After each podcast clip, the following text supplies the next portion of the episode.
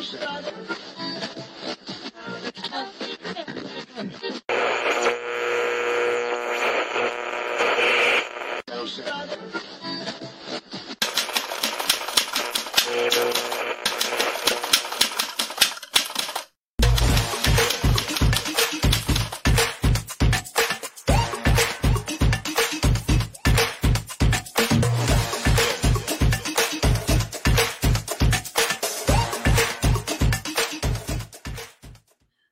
dia a todos vocês, começando mais um Giro das Onze aqui ao vivo pela TV 247, também transmitido para a TV aberta, para a TVT de São Paulo, para a Rádio Brasil Atual, FM 98,9 e também para a TV Quirimurena, Grande Salvador Bahia. Está aqui o meu primeiro convidado de hoje. Pô, TV na Bahia eu não sabia, hein, cara? Novidades, hein? É, não, aí, não, nós vamos conquistar o Brasil inteiro daqui a pouco, viu? Esse é o Gustavo Conde. Tudo bem, Conde? Tudo bom, Leonardo Atushi, iniciando mais uma jornada aqui, é, com muitas, quantas coisas, quantos desdobramentos no, no cenário político brasileiro. Estou muito curioso para saber, para fazer um checklist, para fazer um balanço com você sobre todas essas movimentações. Vamos aí, você, você que também, é, é, enfim, conversa com tanta gente, tem tanta, tanta informação, né? Hoje eu vou tirar tudo do Leonardo Atucho aqui, gente. Me, me ajudem. Me ajudem aqui. Vai tirar os cabelos, né? Vai tirar os cabelos, aliás, parabéns, viu? Tá? Você, tá você, tá, você tá indo no mesmo cabeleireiro que o, Alex, que o Xandão? Que o Alexandre é, o, é o mesmo do Xandão, né? É o mesmo do Xandão. Ontem fui lá, ontem, fui ontem. Aí a moça perguntou assim: você quer escolher algum profissional? Eu falei, não, tudo bem, é o mesmo é o, o corte é o de sempre, mas não escolhi nenhum profissional. Não, mas tem, tem detalhes, né? Ainda mais quando, quando é, tem que fazer essa essa, essa tem que raspar, né? Bonitinho e tudo mais. Tem que raspar bonitinho. Você sabe que eu faço isso no, no, no, banho, né, o, o Atucho? Eu não conseguiria fazer sozinho. Você não consegue fazer? Não, não consigo. Não consigo, e depois ia me. Aí ia cortar, aí tem uma espinha na cabeça, corta, sangra, não é legal. Uma cabeça bonita do vamos nosso querido Leonardo. Vamos fazer com os profissionais sempre. Bom, é, depois. E, aí, e, o fim das escolas cívico-militares? O que, que você achou? Olha, vai dar chabu esse negócio, porque o, o Tarcísio já já manifestou que vai, vai investir. Eu acho que o governo vai ter que fazer um outro processo aí, porque, porque os, os governadores bolsonaristas vão querer. Eles estão com pena do Bolsonaro, né? Então eles querem né? agradar o Bolsonaro de alguma maneira. É, eu acho que vai ter que ter um capítulo 2 aí, não é só deixar de investir e terminar o programa é, preocupante, né? O que, que você achou desse? Olha, eu acho que isso aí, na verdade, é uma herança maldita do bolsonarismo, né? Quer dizer, não faz o menor sentido esse programa de escolas cívico-militares, são carésimas, né? Gasta-se muito mais dinheiro, boquinha para militares cuidarem dessas escolas, né? É, eu até sei que alguns pais gostam, né? Porque pode ter ali um investimento maior, mas uh, assim é fora do padrão pedagógico do MEC, não, não tem sentido. Não tem, tem que acabar. Camilo Santana falou: tem que acabar, tem que encerrar o programa, nunca deveria ter existido. Agora, a questão é como fazer.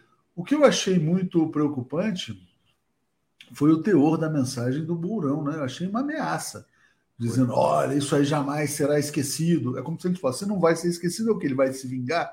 Mourão vai se vingar do, do, do, dos civis porque acabou o programa das escolinhas? Quer dizer, o que, que eles querem com isso? Quer dizer, uma coisa tá estranha, viu, Conde? Os, os militares estão colocando as asinhas de fora de novo.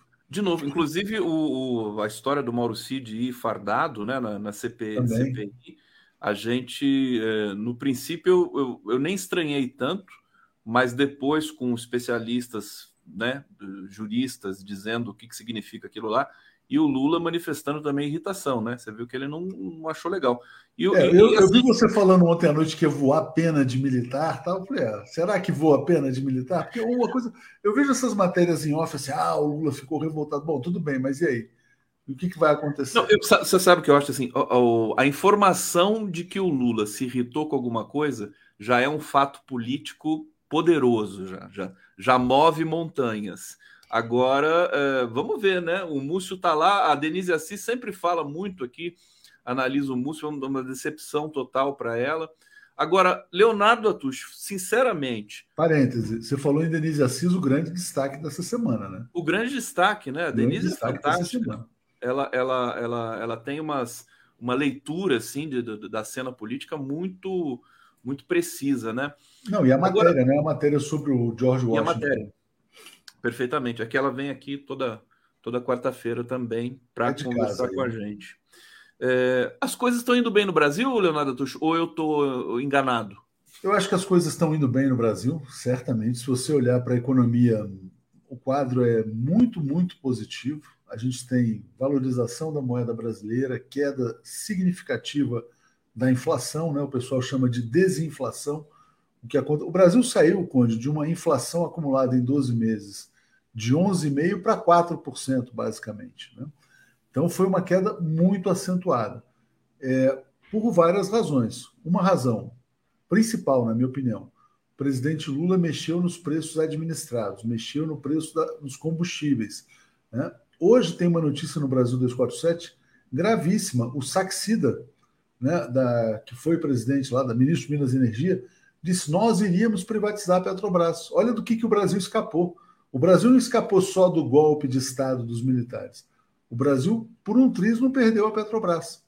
E agora, como o Brasil tem o controle dessa grande empresa de energia, o que, que pode acontecer? Ele pode controlar os preços dos combustíveis de uma maneira correta, não é controle uh, arbitrário. Né? Então, com isso, cai a inflação. Caindo a inflação, pode cair a taxa de juros. Né? A taxa de juros futura já caiu. As perspectivas de crescimento estão aumentando o agro está bombando. Né? É importante que se diga, o agronegócio que apoiou, apoiou e ainda apoia o pestilento está bombando. Os preços dos alimentos estão caindo, porque tem uma super oferta, teve super safra, etc. e tal. Então, a questão climática também muito favorável, não teve seca, né? aquelas secas dos reservatórios, aquela coisa toda. Quer dizer, tem um pouco de. tem muito mérito do presidente Lula e tem sorte também. Ele também tem sorte. Quando o pessoal fala que ele. Eu, tem... eu não acho problemático falar não, que ele tem não, sorte. Não, é um problema. Quando as pessoas dizem que ele tem sorte, é verdade, ele tem sorte é. também, que bom, né? Mas tem competência. Melhor Mas ter um presidente tá com sorte claramente. do que um presidente é, azarado e, e, presepado como aquele que a gente teve. Agora. Como aquela Leonardo... música. É... Aquela música Sorte, Conde. Você vai pegar o violão. Tudo, Tudo de bom, de bom que você. Que você... Canta pro Lula. Você me dá sorte na vida, né? Vou cantar, vou fazer uma versão pro, pro é. governo. Pode deixar que eu faça. É muito boa. É muito boa essa música. Essa música é do Caetano Veloso. É do Caetano. Olha só, é tudo Caetano. de bom que você me fizer faz minha rima ficar mais rara. O que você faz me ajuda a cantar, põe um sorriso na minha cara. Essa música é tão bonitinha, meu né, amor, cara? você me dá sorte, meu amor, é você é, me dá sorte. Uma... Música vida. linda, linda, linda, linda.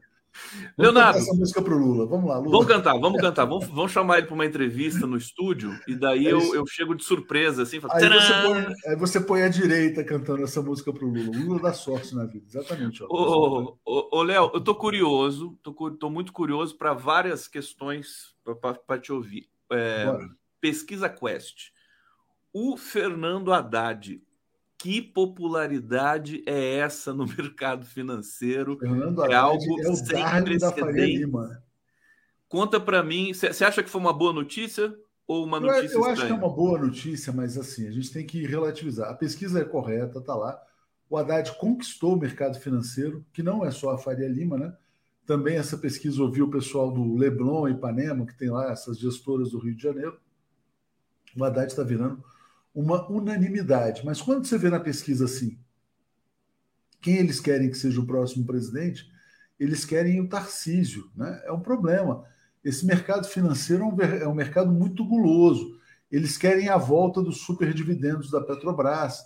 Eles querem, na verdade, a, a manutenção da taxa de juros. Então, eles, eles dizem, de fato, o Haddad está indo bem, na visão deles, né? obviamente, mas ao mesmo tempo não é o que eles querem. Então eles são gulosos demais. É uma boa notícia, por quê? Porque o Haddad foi capaz de ancorar as expectativas. As expectativas em relação ao governo Lula são muito melhores do que eram no começo do ano. Agora, é, a gente não deve medir o sucesso ou o fracasso do governo Lula pelo que dizem os financistas lá da pesquisa Quest. Essa é a minha leitura, Conde. O, o Leonardo, o Breno Altman teve, acho que teve exatamente com você no, no Bom Dia da segunda-feira e alertando porque tinha um excesso de otimismo né, com o governo E aí eu até brinquei com isso, como não ser otimista com o volume de dados positivos que vão saindo o tempo todo e depois de um processo tão catastrófico como o governo Bolsonaro. O, que, que, exatamente quer dizer isso? Não ser otimista. Você sabe que eu, eu, comecei a ficar preocupado, cara, com esse excesso de otimismo também, porque é o seguinte: a gente percebe claramente, né, Conde, é, e você que viveu aquela angústia também, que o ar ficou muito mais leve no Brasil, mais respirável, né? Agora, eu estava ouvindo o Lênin Streck, cara, segunda-feira no Boa Noite. O que aconteceu no Brasil não foi brincadeira. Ontem, aliás, eu entrevistei também o João César de Castro Rocha. Que, que ele conta, cara? Olha, o dia da diplomação do Lula, a gente esquece dessas coisas. No dia da diplomação, tentaram invadir a Polícia Federal e tacaram fogo nos carros da polícia. Né? Acamparam durante dois meses com cobertura dos militares fizeram o 8 de janeiro. O, assim, iam explodir o aeroporto de Brasília. Então, o que eles tentaram para se manter no poder foi assim muito violento e não conseguiram por incompetência. Aí é que está um outro ponto. Uh, o, o, terrorismo da extrema direita ele não deu certo. Ele não foi debelado por uma operação de inteligência do governo Lula que estava acabando de chegar. É, ele foi debelado porque os personagens eram muito fracos para explodir as bombas, né? ou para fazer o golpe que eles planejavam dar. Então, o Brasil, na verdade, ele foi salvo não pela inteligência do governo, ele foi salvo pela falta de inteligência dos terroristas, né? O que nos coloca aí numa posição ainda relativamente frágil, né? Eu acho. Embora, embora é o seguinte, a cada dia que passa, né, é, a, a população vai se dando conta de que o governo Lula é bom para o país, a, essa, essa base que vai se formando torna mais difícil um novo golpe de Estado. Mas foi por muito pouco. Foi por muito pouco, né? Quando o Dino fala, o Flávio Dino, só para fechar com ele, ele fala assim: olha, olha, por muito pouco nós não estamos no exílio. Ele fala, pô, será que é sério mesmo? Será que a gente já está exilado? Será é normal a gente ter, porque nada na nossa vida mudou radicalmente, né, no final das contas. Mas falar, será? Será que se eles tivessem conseguido, a gente estaria numa ditadura propriamente? Porque o não, plano não, era não, esse, não, né? dá, não dá nem, eu acho que não dá nem para é, é, prognosticar se o Bolsonaro é. tivesse vencido o que, que aconteceria. Talvez ele pudesse até cair, né? Pela, pelo excesso, por essas questões dramáticas ali que circundam o Planalto, crime. Quer dizer, a gente está vendo que o que está acontecendo com o grupo, né, o Leonardo? o, o, o Bolsonaro ele está a caminho da prisão, não, não, não tem muito o que discutir sobre isso. Né? O que, que você acha? Não, é, eu é... acho que em condições normais ele iria para a prisão. Agora, se ele vai mesmo, é, sinceramente, não sei. Eu, eu fico imaginando, quer dizer, você acha que o STF, o TSE e a, e a própria próprio núcleo institucional brasileiro vai aliviar para uma figura que é, é, enfim, atacou diariamente todas as instituições. Mas eu quero, eu quero trazer uma questão para você, que é, é, a questão da articulação política do governo. Muito importante. O Centrão chega com muito apetite.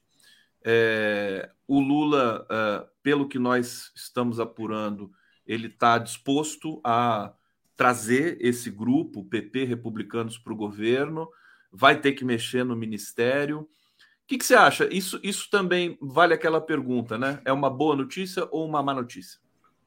Vamos lá. É, ampliar a governabilidade, a base de sustentação do governo Lula é sempre bom.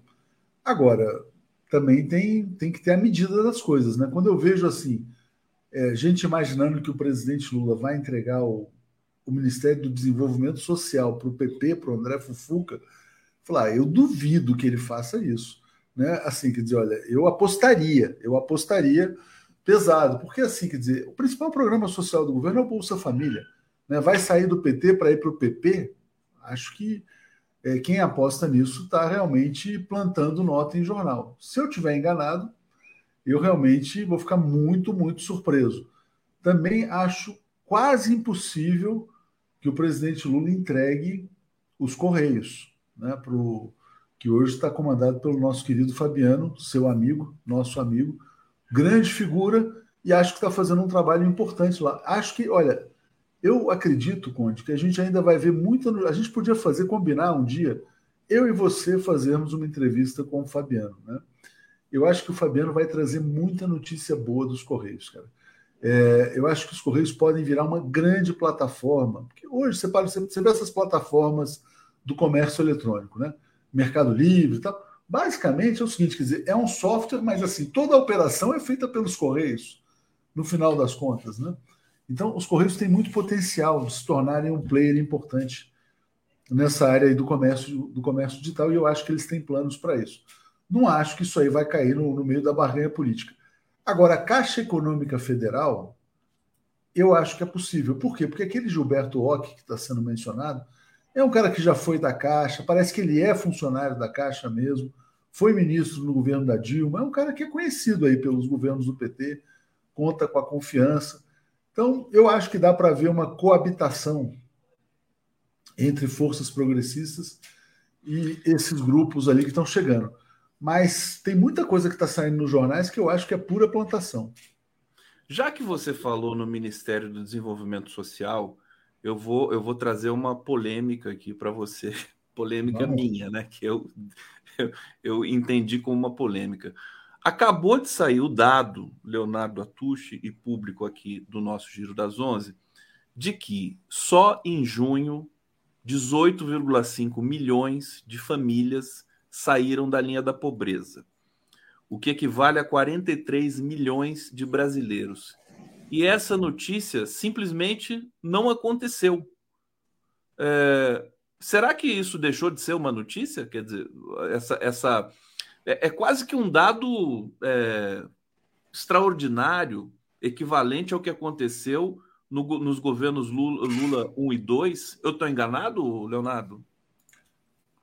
Mas você disse que a notícia não aconteceu por quê? Eu não entendi. Porque ela teve pouca repercussão? Repercussão zero. Não repercutiu em lugar nenhum.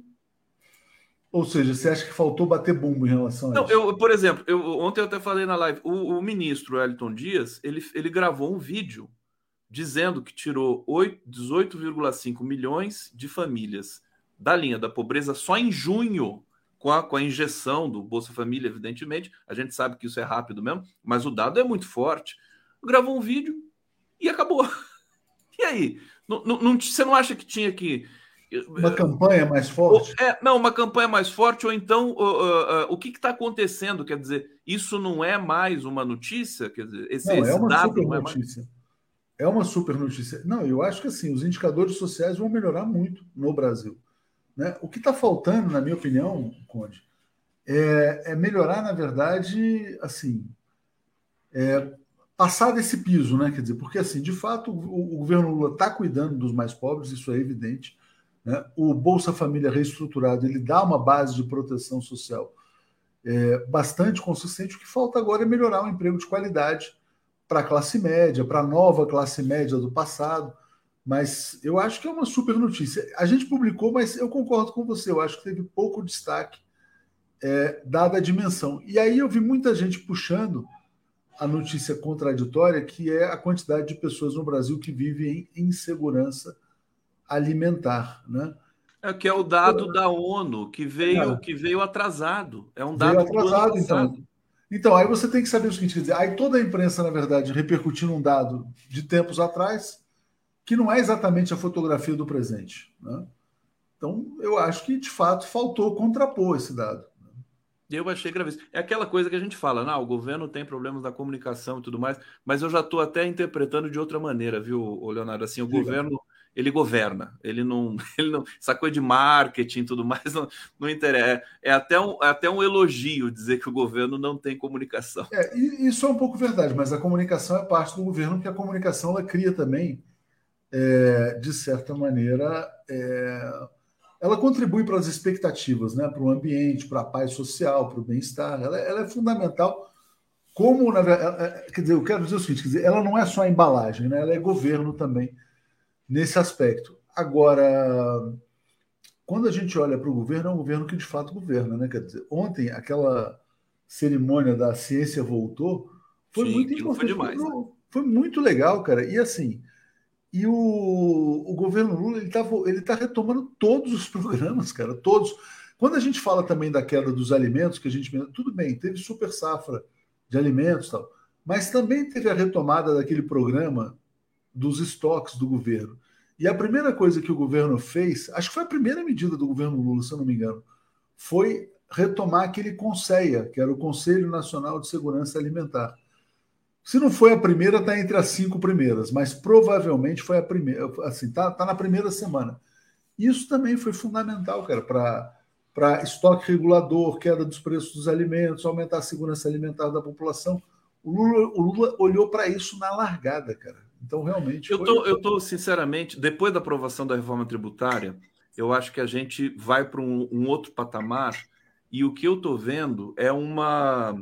É, é, um, é, uma nova experiência agora de, de, de, governança. Ela não tem a ver, ela tem a ver em parte com o que foi Lula 1, Lula 2 e a própria Dilma 1, né, os 13 anos do PT na, na presidência, mas acho que, dada a conjuntura, dados os traumas, tudo que aconteceu no Brasil, tem uma nova onda de governança em processo, né? É, com trancos e barrancos, nós criticamos muitas coisas e aqui continuamos até atentando e alertando para algumas coisas, mas está nascendo alguma coisa nova no Brasil. A impressão que eu tenho é essa, Léo.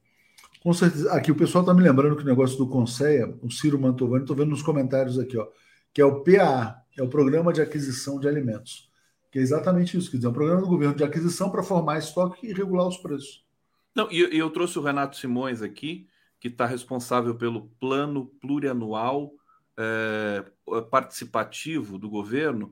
Ele fez plenárias em 23 estados, fez, acho que fez ontem no Rio de Janeiro, ou vai ser hoje, depois BH, e sexta-feira, amanhã, em São Paulo, no, no é, Memorial da América Latina, na sala Simão Bolívar, para duas mil pessoas vai fazer essa plenária e está colhendo sugestões e, e programas da, da, população brasileira para incorporar no governo. É uma coisa fantástica. Eu também acho. É muito forte. Ah, eu, eu, sinceramente, cara, eu estou muito otimista em relação ao Brasil, mas o que me deixa assim, quer dizer, até explicando mais esse otimismo, é, pegando um ponto que o Alex fala com frequência, né? Quer dizer, como o golpe de Estado foi desmoralizado, os militares estão no banco dos réus, estão na CPI, Vamos imaginar, o Brasil, 30 anos sem golpe, vai, 30 anos sem a Rede Globo planejando um novo golpe. Vamos imaginar, 20, 30 anos sem golpe da Globo. As condições macroeconômicas estão colocadas. O Brasil está com estabilidade econômica, com uma situação externa muito favorável, e aí tem que tirar o chapéu de fato para para essa questão da agricultura brasileira, tá? O Brasil é um grande, é muito competitivo nessa área significa que o Brasil não vai ter crise no balanço de pagamentos. A gente não vai ter aquelas, ah, o Brasil vai correr para o FMI, teve uma dor de barriga. Isso nunca mais vai acontecer. Ou pelo menos não está no horizonte dos próximos 20, 30 anos.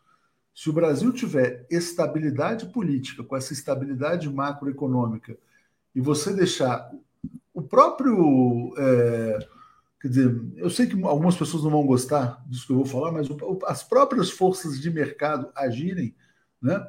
O Brasil vai se desenvolver, vai crescer. No mínimo 2,5, 3 ao ano tal. Isso muda, cara, numa geração. E aí as pessoas vão respirar, falar, pô, o Brasil está progredindo. Cara, olha só, você vai ver assim, você vai andar no centro de São Paulo, pô, sabe aqueles prédios velhos, está tudo retrofitado.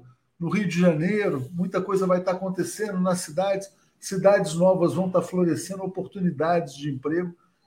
Eu acho que, cara, o Brasil tirou. Aí o Brasil tirou o pé da lama, sinceramente. E aí a população né, vai, vai ter salário melhor, emprego melhor, vai ter mais tempo e vai conspirar e vai derrubar o governo, né? Que é o Arbex me falou isso, né? Que quando a pessoa, olha... quando o país está tá com alto desemprego, quando você tem problemas sociais, as pessoas não têm é, é, condições né, de, de, de, se insurgir contra o status quo.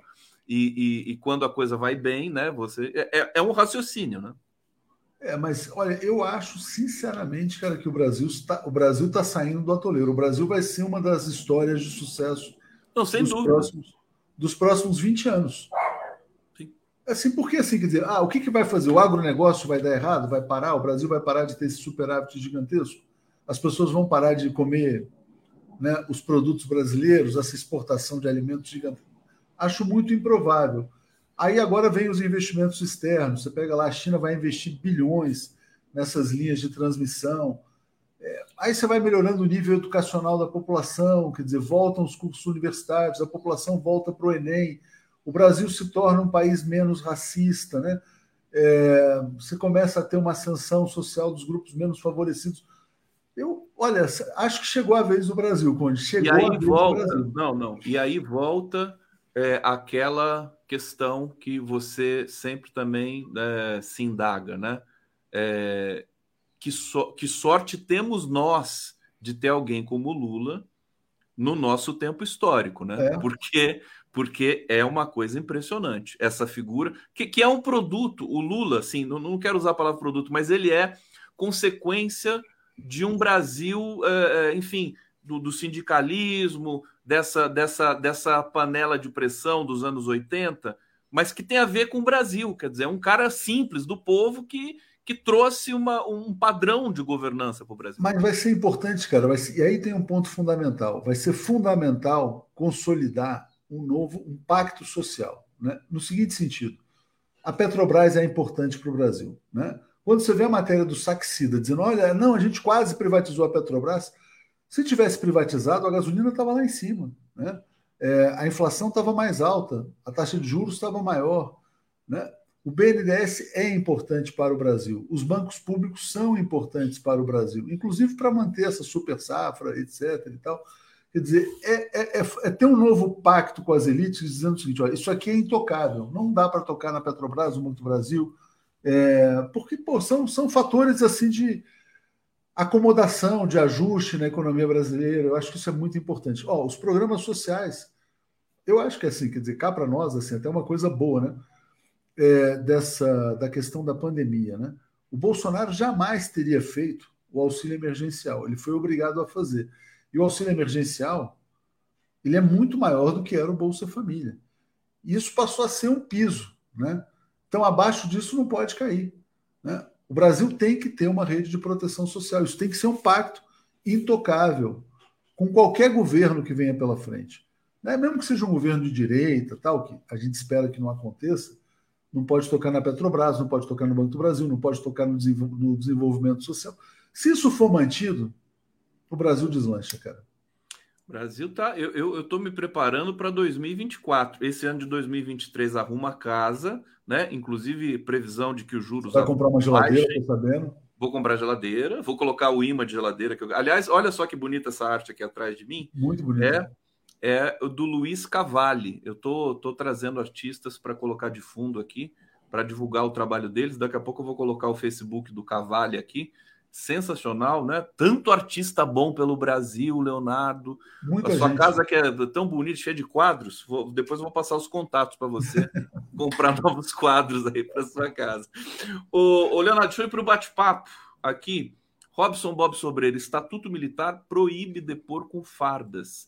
Crime civil. Eu, eu não sabia disso. Quer dizer, se isso, se isso é verdade, é, o, o Mauro Cid cometeu um crime ali. Quer dizer, pelo Estatuto mas com, com, total cobertura militar, né? Com total cobertura militar, né? Porque a gente Tem uma não... matéria muito boa hoje do Congresso em Foco dizendo que um personagem central, que era o grande organizador da milícia do ódio, é o irmão do Mauro Cid. Sabe aquele cara que mora nos Estados Unidos? Daniel Cid. Né? É, então, esse cara vai, parece que é um cara importante. Não é o Carluxo, né? E ele tem um monte de imóvel lá nos Estados Unidos então parece que o gênio, o gênio do gabinete do mal é esse cara aí, o Daniel Cid. É, a gente é, é preparem-se, né, para novidades e revelações nas próximas semanas. Fernando Bay, Michael Hudson está, uh, Michel Hudson está certo. Os economistas são piores que os jornalistas na atual formação acadêmica. Deflação e a menor taxa de juros do planeta. É impressionante que que está acontecendo no Brasil. É, realmente é Sabe, eu não sei se é. Muita gente diz assim para diminuir esse efeito, que isso é, é, digamos, sazonal e tudo mais. Mas é óbvio, quer dizer, depois de um governo novo, você começa a ter esses resultados, tem que ter uma relação de causa e consequência, né? Tem causa e efeito, porque tem a ver com expectativa, obviamente. Né? Então, por exemplo, o Bolsonaro ele representava forças econômicas que queriam uma moeda brasileira mais desvalorizada, que são os exportadores. Né? O Lula traz uma situação de maior equilíbrio. Mas também tem o seguinte, quer dizer, olha, tem tem um amadurecimento do Brasil, sabe? Teve coisas que foram acontecendo de vários governos que foram se consolidando, né? Eu, eu, Conde, eu, eu, eu, cara, trabalhei com essa coisa do jornalismo rural, né? Uma coisa curiosa.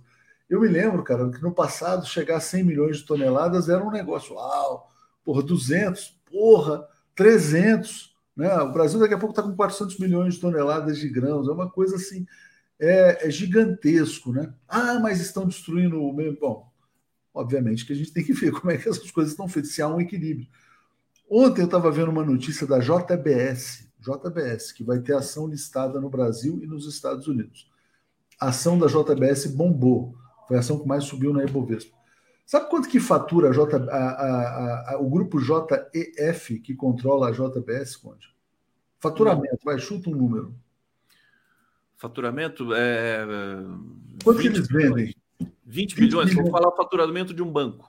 20, 20 bilhões. Não, cara, é um bilhão por dia, são 375 bilhões de reais.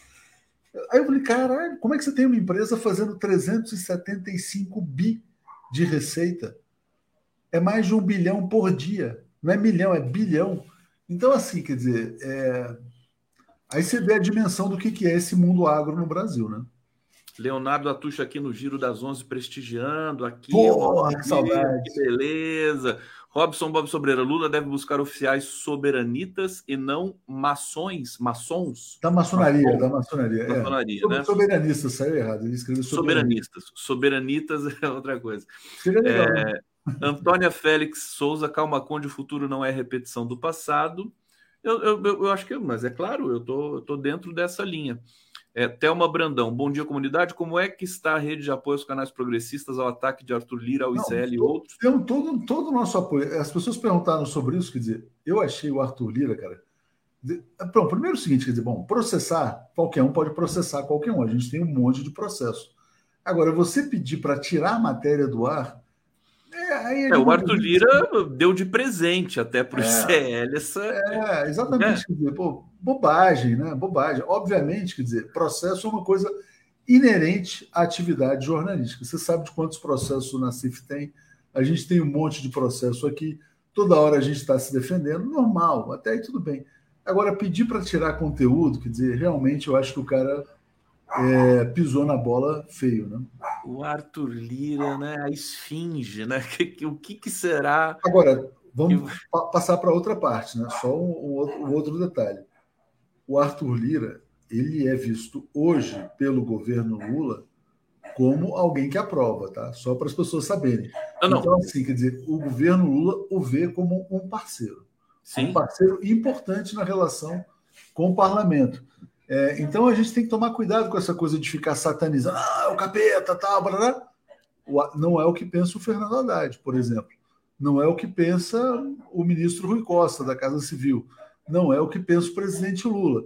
Ah, mas então o governo vai compor com o Arthur. Política é isso, né? Se fosse, se fosse fácil, se fosse assim, pô, já pensou se fosse assim, não? Você entrega Lula, dá metade do governo para o Conde metade para o Atucha. Aí todo mundo ficava feliz, né?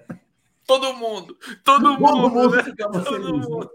Né? Não, o Léo tá, você tá recheado, coberto e flambado de razão, como eu costumo Obrigado. dizer aqui, que é uma coisa bem parece uma sobremesa, né? Uma sobremesa, flambado de razão. Leonardo, deixa eu te perguntar, até porque hoje você está entrando mais cedo aqui para conversar, porque você vai uh, ter um compromisso muito bacana. E eu não vou dizer aqui, mas. É, eu, não, vou, pegar, vou almoçar com a Ilde, vou pegar a Ildegar. A Ildegar, então. A Ildegar começou a fazer um programa né, aqui no, no 247, que é, que é uma coisa tão bonita, delicada, e nesse fim de semana tem a Fernanda Montenegro. A Fernanda Montenegro no 247 com a Ildegar Anjo, né? Duas gigantes da cultura brasileira. A Ilde não está atrás da Fernanda. É, fala dessa desse projeto que é tão bonito. Não, fantástico. Olha, eu admiro muito a, a né? Acho que é uma grande figura, grande mulher, tal. E eu, eu sugeri para ela fazer um programa de entrevistas. Sugeri que fosse na casa dela, que é muito agradável, porque deixa as pessoas à vontade, quer dizer, como se fosse um café, um bate-papo. Eu acho que tem sido realmente muito bom. Ela entrevistou o Zé Dirceu também, cara. Duas horas e meia, uma entrevista assim catártica, sabe? Sobre dita... essa, eu nem sei se eu podia já foi? Não, já vai passou? ser. Ah. Não, vai ser, eu sei que ela gravou. Eu nem sei se eu podia antecipar, mas olha, diz, diz ela que vai ser uma entrevista. Não, deve ter olha, sido uma das entrevistas do, do, da década, porque. Duas horas Zé... e meia, eu acho que a gente. Não sei se a gente vai transmitir parte 1, parte 2, ou se a gente faz as duas horas e meia na sequência, porque vai ser uma coisa assim. Como nunca, nunca, nunca se fez uma entrevista com ele. E com aquele jeito doce, meigo, né? Ela faz as perguntas legais, né? E ela, e ela, e ela descontrai, né? Eu gostei muito quando ela entrevistou o Pezão. Falou, Pezão, vamos começar. Seu pé é grande, né? Aí o pezão que estava tendo. Que pé é esse? Pé... Aí ele começou a contar a história do pé, de como conheceu a mulher dele e tal, porque ele sempre comprou o sapato apertado, aquela coisa toda tal enfim, ela, ela, ela cria um, um, clima muito bom com os entrevistados. Eu acho que essa entrevista com a Fernanda Montenegro também foi nessa, nessa linha, né? nessa linha de. Não, tem uma expectativa grande é. para assistir essa entrevista. É, deixa eu. A gente está chegando aqui no final da sua participação aqui, meu querido Leonardo. Sinta-se em casa, viu? Você Tô, sempre... Sinta-se. Só, só, não esquece de. Vamos fazer aquela entrevista com o Fabiano. Eu acho importante a gente. Não, Fabiano, vamos, vamos falar com o Fabiano, vamos, vamos, vamos marcar. Fabiano só Agora... dá bola para Globo tal. Só quer. Não, vou falar com a Globo, não quero mais falar. É, não, pessoal. Não, você, mais do que ninguém, viu.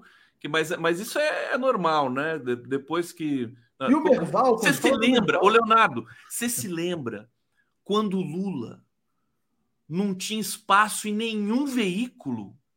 É. E, e, e, só aqui o 247, né? E, e, as outras, algumas outras redes, é claro. Mas assim, quando o, o, os próprios integrantes do PT, eles tinham que vir aqui para falar para o Brasil, não tinha é outro lugar. É verdade. Eles estavam censurados. E agora eles são do governo, agora eles vão na Globo. Lá, tudo bem, tudo bem, não tem problema. Bem, a gente vai fingir que não liga, né? A gente vai fingir que não liga. Deixa eu mandar gente... um abraço para a cidade de Linhares aqui. Então, a Sônia está mandando um abraço para Linhares, no Espírito Santo. Mas fala do Merval, Conte, para a gente fechar. Fala você do Merval. O que você achou daquela foto? Pô, eu vi, é foda, é, então, eu vi o, o, o Merval ali e o Lula. É aquela história, né? O Lula conversa e, e, e com todo mundo, né? É, o Merval que atacou e ataca e vai continuar atacando o Lula de maneira canalha, estava ali recebendo um prêmio do Lula. Eu acho que isso é, engrandece o Lula, na verdade. Ele, ele, deixa, deixa a gente um pouco indignado, né? Fala, Puxa, com o Merval, cara, né?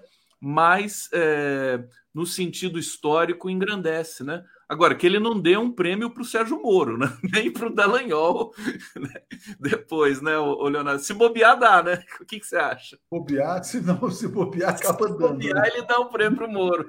Não, e já pensou a cara do Moro, né, recebendo uma condecoração, uma medalha? Não, isso não vai acontecer. Acho que aí, acho que aí já seria demais.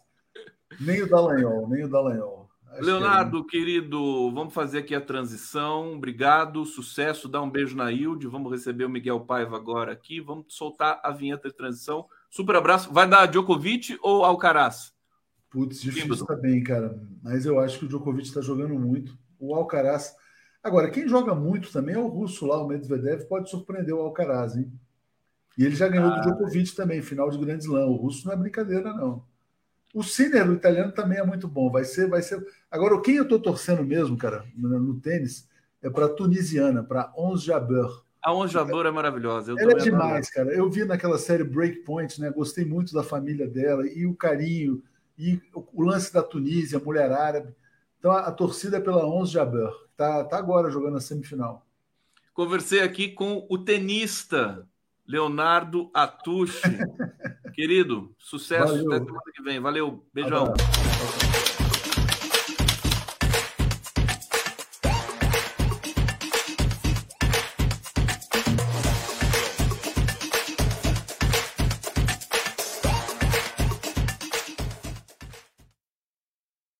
Chegando Miguel Paiva, que soberano. Cadê, Parou. cadê o som? Ah, agora está o som aí. O som. Parou, parou a projeção, parou a transmissão aqui, eu não te via mais, não via. Estava acompanhando o Atucha aqui falando da Jaber, que está jogando aqui com a Sabalenka. Como é, como é que está o jogo? Está 2 a 2 está tá, tá empatado. Tá empatado. 2 a 2 então, é, é, não, 2 a come, começou agora, começou, ah, começou a, agora, começou agora. Começou agora. É, Você joga dois... tênis também? Você jogou tênis ou... Joguei muito tênis, joguei aí o meu joelho me impediu de prosseguir na minha carreira até chegar ao Wimbledon, mas eu se, parei se não fosse o joelho, o Miguel hoje estaria comentando o jogo da Jabeur na, na Globo News lá. É. Tudo bom, Miguel Paiva? Como é que você está? Olha, Tudo a gente estava. Diga lá, fa, faça o seu, a sua saudação ao nosso público aqui. Olá, olá, gente, tudo bem? Eu tive um pico de luz aqui agora, que se cair nova, porque está ventando muito aqui no Rio de Janeiro, está uma ventania pré-ciclônio, pré-tempestade ou pré-temporal. Aí eu não está chovendo, não? Eu tenho a foto do satélite eu até sei se eles. Porque, porque é, a gente teve ventos de 140 quilômetros por hora é, é. É, no, em Santa Catarina e derrubou árvore, casa, né, tirou telhado. E está aqui, ah, olha só a imagem do, do Brasil nesse momento. Não, um é uma coisa. É. parece o Bolsonaro essa Parece essa o Bolsonaro, exatamente. Olha que coisa impressionante. Quer dizer, o Brasil é aquela coisa. Você sabe que teve terremoto aqui no. no, no... É, não, está tendo coisa que nunca teve. Entendeu? É, não, que o Brasil entrou para o primeiro mundo agora com Lula. Agora a gente vai ter terremoto, vai ter furacão, vai ter Ciclone. tudo isso. Agora. Eu, tá eu, eu, eu sabia, pois é, eu estou acompanhando aqui essa noite, essa madrugada ventou muito aqui no Rio, parece que na Serra de Petrópolis caiu árvore, a estrada estava interrompida, enfim, um caos. E lá no sul está vindo para cá, mas já está diluindo, né? vai diminuindo até chegar aqui no Rio de Janeiro. Hoje está um dia lindo aqui no Rio de Janeiro, 35 graus, quentíssimo, um calor danado, mas um vento muito grande. Então, é, vem coisa aí, vem coisa aí. Talvez não seja tão forte. Não, mas no Rio nunca é tão assim. Né? Ah, olha, minha, minha rua aqui vira um rio, entendeu? Já, é. já, já vi gente descendo de prancha de surf aqui. Ô, ô, Miguel, vamos começar falando da, do Centrão. É, inclusive, é fonte infinita para suas, para os seus desenhos, para suas chaves. Sempre. O Centrão é, indo para o governo. Quer dizer, de maneira evidentemente parcial, irregular, porque o Centrão. Inclusive, o Lula disse assim: não vou falar com o Centrão, vou falar com o partido, vou falar claro. com o PP, vou falar com republicanos, basicamente, e até com o PL, que é o partido do Bolsonaro e que, é, inclusive, está tá autorizado pelo Valdemar da Costa Neto a participar do governo. Eu estou achando isso um, um, um, uma extravagância, meu querido Miguel. É, uma análise sobre a possível chegada desse grupo ao governo, que certamente pode dar estabilidade, mas que também vai cobrar o seu quinhão. Claro. Ali. A frase que eu tenho mais dito nos últimos tempos é: choca, mas não me surpreende. Choca sempre, porque cada notícia que a gente fica sabendo é, é, é chocante, mas não, não me surpreende. O Centrão, o Centrão quer muito mais participar do governo do que o governo quer que o Centrão que participe. O PL, então, mais ainda, quer dizer, mais, mais o PL querer participar, porque o PL não sabe ser oposição. O PL é um, é um partido fisiológico, é um partido que precisa da situação para sobreviver. Eles não têm argumentos, eles não têm capacidade reflexiva, eles não têm é, é, reflexão política para poder ser oposição, eles não são. Então, ao invés de se opor, para você se opor ao governo Lula, você precisa ter uma consistência, senão você vira bolsonarista raso. Para você ter uma consistência para combater o governo Lula, você precisa ter conteúdo. Eles não têm. Então, eles preferem ser situação. É, eles entendeu? não encaixam no papel da oposição, né? Não, eles não encaixam, eles não têm esse perfil, entendeu? Então, é, é, é lógico que eles querem participar do governo, inclusive para pegar um quinhão. Cabe ao Lula, com a sua sabedoria, com a sua capacidade de negociar, a sua capacidade política, estabelecer esses equilíbrios que, como a gente estava, como o Atush estava dizendo aí há pouco, está é, está sendo possível governar, mesmo com, com limites, mas diante do que a gente passou, diante do que a gente viveu, nós estamos evoluindo muito e conseguindo grandes ganhos. Se continuar assim, talvez seja mais lento do que a gente gostaria, mas é o possível, é o que temos para hoje. Então, vamos, vamos indo assim, e eu, e eu confio no Lula, na capacidade dele de negociar, na capacidade dele de, de ceder. Acho que tem áreas perigosas. A, a área, da, a área da, da participação feminina no, no, no governo, apesar de ele ter um, um, um, já ter feito a fama dele de, de ter indicado a Dilma, indicado outras ministras, ele precisa tomar cuidado disso, porque ele está dando é, é, material, ferramenta para o inimigo. Então, é um, e eu acho que, além de tudo, certas mulheres são importantes é, você manter no, no, governo. Você não pode tirar a presidente da Caixa Econômica e botar um cara do PP para tomar conta da Caixa Econômica, que aí vai ser realmente a, uma, a farra do. A, como é que chama? Aqui, a farra do gado, como é que chamava? Farra do boi? Farra do boi, exatamente. Então, é, tem certos lugares que é preciso tomar um certo cuidado. Porque... Você acha que, por exemplo, a Janja não, não pode trocar, não precisa trocar. Não, estou brincando. A Janja lá, a Janja está fazendo um bem danado para ele. Entendeu? É a ministra. A, a Janja a ministra... é uma das mulheres mais fortes desse governo. A ministra das Relações Amorosas é, é a Janja. Deixa ela lá, porque ela está ela tá cumprindo o papel dela. O Lula está ótimo, está feliz, está tá com saúde, está é, tá com tesão, que, que nem ele diz, entendeu? Então, ali a gente não mexe. E eu acho que a Janja é um alvo muito fácil também. Na primeira, primeira hesitação que acontece, todo mundo vai e acusa a Janja, porque é esse é esse machismo estrutural que nós temos e que a primeira coisa que vai é, é bater na mulher. Agora, né? agora a nova fala é culpa da Janja. Isso é culpa da Janja. Culpa né? da Janja, exatamente. Então, deixa a Janja lá, que a Janja tem um papel super importante.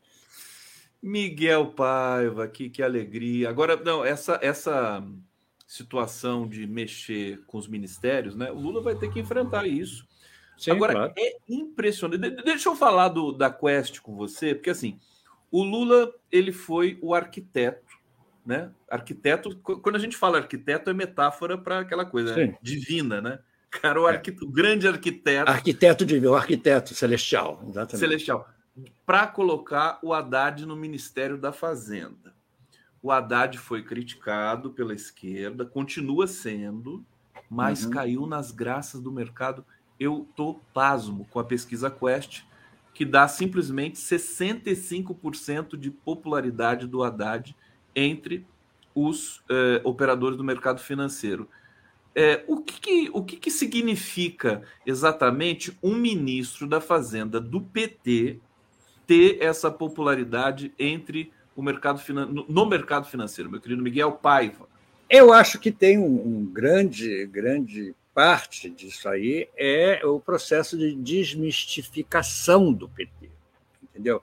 Você achar que o PT era um partido é, é, radical contra a economia, contra o, capitalismo, isso aí já, já passou. Essa época já passou. O capitalismo nós temos que viver com ele e aprimorá-lo cada vez mais, para que ele nos seja útil e, nós, e não nós sejamos úteis a ele. Então, o capitalismo está ali para ser mexido, para ser gerenciado, para ser é, usado a nosso favor. O que o Haddad está tá fazendo é isso. Ele não está sendo obrigado e não está tá fazendo nada que seja contrário ao, a, ao que o PT pensa, ao que o PT quer para a população brasileira. Isso tudo que ele está fazendo faz parte de um processo de, de, de aprimoramento dessa relação, entendeu? É, o, é um governo voltado para a população, não há a menor dúvida, é, como há muito tempo não temos, e, e para que isso possa acontecer sem romantismo, sem, sem quixotismo, entendeu? De botar, bater o pau na mesa, essas coisas todas, é o possível. O possível é esse, cada passo é um passo. Então, eu acho que o Haddad é a pessoa certa, porque ele é uma pessoa muito inteligente, muito competente, né? uma pessoa que tem um carisma enorme, já foi candidato a presidente da República, quer dizer, então ele sabe onde, onde pisa e até sabe tocar Beatles. Então, isso é fundamental. é, é, para angariar essa, essa simpatia de todo mundo, da Globo, do mercado. O Merval já pousou ao lado do Lula, entendeu? Está tudo, tá tudo virando uma grande confraternização aparente. Por detrás, é evidentemente que existe todos os, os conflitos, é, o que o, o Merval quer não é o que o Lula quer, mas, enfim, estão vivendo e vivenciando o que a política tem para nos oferecer, que é isso. Você não vê nos países europeus ninguém se matando, ninguém dando porrada um, um no outro. Você vê uma convivência é, é, de opostos pacífica, no mínimo civilizada. Essa, essa pergunta que, inclusive, não deu tempo de fazer para o Léo, a gente falou de tanta coisa e, e eu tenho feito ela para vários convidados aqui, evidentemente vou fazer para você também, que é, é o que vai ocupar o vácuo deixado pelo Bolsonaro, né? Que, que, campo é esse? Porque o que, que a gente observa em Brasília nesse momento, e eu quero saber se você concorda, meu querido Miguel Paiva, existe uma é, um processo de racionalização da política, mais uma vez. É claro que a gente tem é, extravagâncias para tudo que é lado, mas o extremismo bolsonarista ele está sendo, né, tá sendo defenestrado do nosso horizonte. Tanto que o, os partidos de direita começam a negociar, a falar claro. coisa que né, a demonização acho que está tá embaixo agora. Uhum. É, e, e, o que, que campo que vai ocupar esse lugar é, para é, polemizar com a esquerda brasileira. Porque na época do PSDB a gente, a gente reclamava, mas vivia os melhores dos, dos mundos, né? Claro. Eram claro. dois partidos, eram duas, dois segmentos que debatiam publicamente. O problema é que o PSDB começou a perder todas e aí. É... Começou a criar caso, é, começou a, a, a quebrar a regra. Quem que vai ocupar? O Tarcísio vai ocupar esse lugar? Olha, eu, eu, vou, eu vou chegar lá. Eu acho que, a, que essa questão do, do, do bolsonarismo, do radicalismo perder, perder força, por um lado, para nós é bom, é claro, porque a gente não tem que lidar mais com gente maluca, é, mas, por outro lado, para eles, é, pode não, não ser tão bom, porque eu acho que a, a, a, o bolsonarismo só criou essa, essa aceitação e esse, esse número de seguidores a partir do momento que o Bolsonaro radicalizou e bateu de encontro com é, essa, esse, esse fascismo, é, esconde fascismo é, retraído, envergonhado do povo brasileiro, de boa parte do povo brasileiro, entendeu? Há uma, há uma tendência a, a posições é, conservadoras e, e fascistas no povo brasileiro muito grande. Todo, todo povo sem educação, educação eu digo sem escola, é, acaba beirando isso. Por isso que eles são contra a escola, são contra o ensino, porque um, um, um povo sem instrução é um povo fácil de ser manipulado. Então, eu acho que essa questão da, do, do, radicalismo é, foi de encontro ao que boa parte do eleitorado queria. Entendeu? Se você bota uma direita. Sem querer te interromper, já interromper, só uma questão técnica. Tem um som que está vazando aqui. Será, será que é o carro ah, do é ovo? É a TV. Não, é o é, todo dia passa. Agora é, é o do carro. ferro ah, velho. então não dá para você fazer nada. Então é do ferro. Não, só se eu der um tiro nele. não, não fala isso. Que coisa horrível.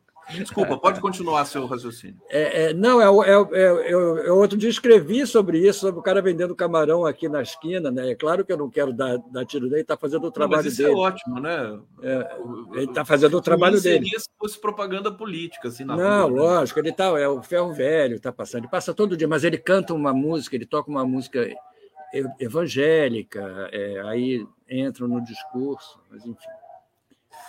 Aguentem, aguentem o vazamento. A direita, a direita comportada, que é uma direita que envolve é, é, é, superficialmente o Tarcísio, porque de comportado ele não tem nada, porque se facil... ele é muito esperto, mas se facilitar, ele é capaz de, de assumir, querer assumir as mesmas posições que o, que o Bolsonaro. Só que ele não é assim, ele tem, ele tem uma, um, um histórico de convivência pacífica política. O Bolsonaro nunca teve. Então, eu acho que há uma diferença. Eu arrisco dizer que o Tarcísio não tem a mesma, a mesma capacidade de arrebanhar votos que o Bolsonaro teve. Isso eu acho, que o Tarcísio, é, começando pelo fato dele não ser de São Paulo, ele é governador de São Paulo, eu não sei se ele vai arriscar a carreira dele se candidatando à, à presidência. Pode ser que daqui a mais uma eleição ele faça isso. Ele é jovem, ele tem tempo para isso. O Zema é um zero à esquerda, esse não tem capacidade é, nenhuma de sair de Belo Horizonte, não digo nem de Minas, de sair de Belo Horizonte. Então, é uma. É um, os filhos também não têm, não têm cacife não têm tranquilidade jurídica para isso, porque eles estão ameaçados o tempo todo. Eu não sei. Alguém vai aparecer. O mais provável é que seja o Tarcísio, mas não significa que ele vai é, ocupar esse lugar com sucesso, ou seja, que ele vai se eleger presidente ou nada disso. Eu acho que se nós continuarmos vivendo esse período de, de, de política a, a, pleno vapor e com sucesso é, é, que reverta em bem-estar para a população, vai ser muito difícil tirar o Lula do poder na próxima, na próxima eleição, porque convencido que ele vai é, se re, reapresentar, ele vai. Se o Biden vai, ele também vai. Entendeu? O Biden é muito mais velho que ele. Entendeu? Então, quanto a isso, eu estou mais, mais tranquilo. É, o, Biden, o Biden indo para a eleição, quer dizer, é quase que um, um uma, uma, um comando para o Lula falar: você vai ter que ir também, meu querido. E ele vai, né? É, e eu acho, eu acho legal isso, eu acho, acho bom que. Eu, se, que... se fosse, oh, desculpa, Miguel, se fosse aquele pessoal no entorno do Lula, eu já estaria falando em terceiro mandato, já só para provocar ele. é. Só para irritar ele. Eu acho que está uma, uma coisa tão, tão uma onda tão grande de inteligência artificial, de etarismo, e de que os jovens é que sabem que eu acho muito bom que as pessoas mais velhas exerçam a sua, a sua inteligência, a sua competência, o seu talento por mais tempo que possam, entendeu? Eu estou meio de saco cheio dessa, de, dessa do excesso de, de, novidade no mundo, entendeu? Vamos deixar que a experiência no, nos ajude a viver e a ser, a ser feliz, entendeu? Eu acho isso. Miguel Paiva aqui no Giro das 11 ao vivo, 11 horas e 56 minutos ao vivo aqui pelo, pela TV 247, pela TVT, TV do Trabalhador na Grande São Paulo. Deixa eu convidar vocês a assistir a entrevista histórica aqui da Hildegard com a Fernanda Montenegro. Olha só, que, que, que momento fantástico, né, Miguel? Você muito também é, você é muito amigo da Hilde, né? Eu sou amigo da Hilde e da Fernanda. Entendeu? E da Fernanda então, também, né? É, é, é. A gente estava. Vou te contar um caso rápido. A gente estava em, a gente estava em Lisboa agora mês passado. Estava com o Marcos Caruso lá e a gente estava jantando na casa de um amigo, de uma amiga comum, é, onde estava a Mônica Figueiredo também, que é uma conhecida, meu jornalista conhecida minha há muitos anos, que mora lá em Lisboa. E a um certo momento surgiu uma dúvida quanto ao Teatro dos Sete, um teatro criado nos anos 50, do qual a Fernanda, a Fernanda fazia parte. Mas nós não conseguimos lembrar todos os nomes. Aí o Caruso ligou para a pessoa que trabalha com a, com a Fernanda, que eu esqueci o nome dela agora, mas já já. Carmen. Ligou para Carmen e perguntou: Carmen, quem era, quem era a pessoa? A gente está querendo saber aqui como é que era formado o Teatro dos Sete. Três minutos depois, liga a Fernanda ela nos diz, lá ligou lá para o Caruso em Lisboa, mandou abraço pessoal para todo mundo que estava, mandou para a Ângela, mandou para mim, mandou para a Mônica, mandou para o Caruso, para todo mundo. Cantou um trecho da peça que ela fez em 1956, se eu não me engano, com esse teatro para inaugurar o grupo e falou horas, mas foi o, o, o, o Marcos colocou no Viva Voz para que a gente se encantasse é, é, é, ao mesmo tempo com a, a gentileza, com o carinho, com a educação, com a finesse que a, que a Fernanda tem, entendeu? Ela é uma pessoa realmente extraordinária, nos encantou a todos e só confirmou quem ela é. Quer dizer, então, eu continuo tendo uma admiração é, é, enorme por, por ela, entendeu? Ela agradece toda vez que a gente liga para dar parabéns para ela no aniversário, ela liga de volta para agradecer todas as pessoas que deram parabéns para ela, para você ver como ela é. Entendeu? Ela é realmente e a Ilde, Miguel?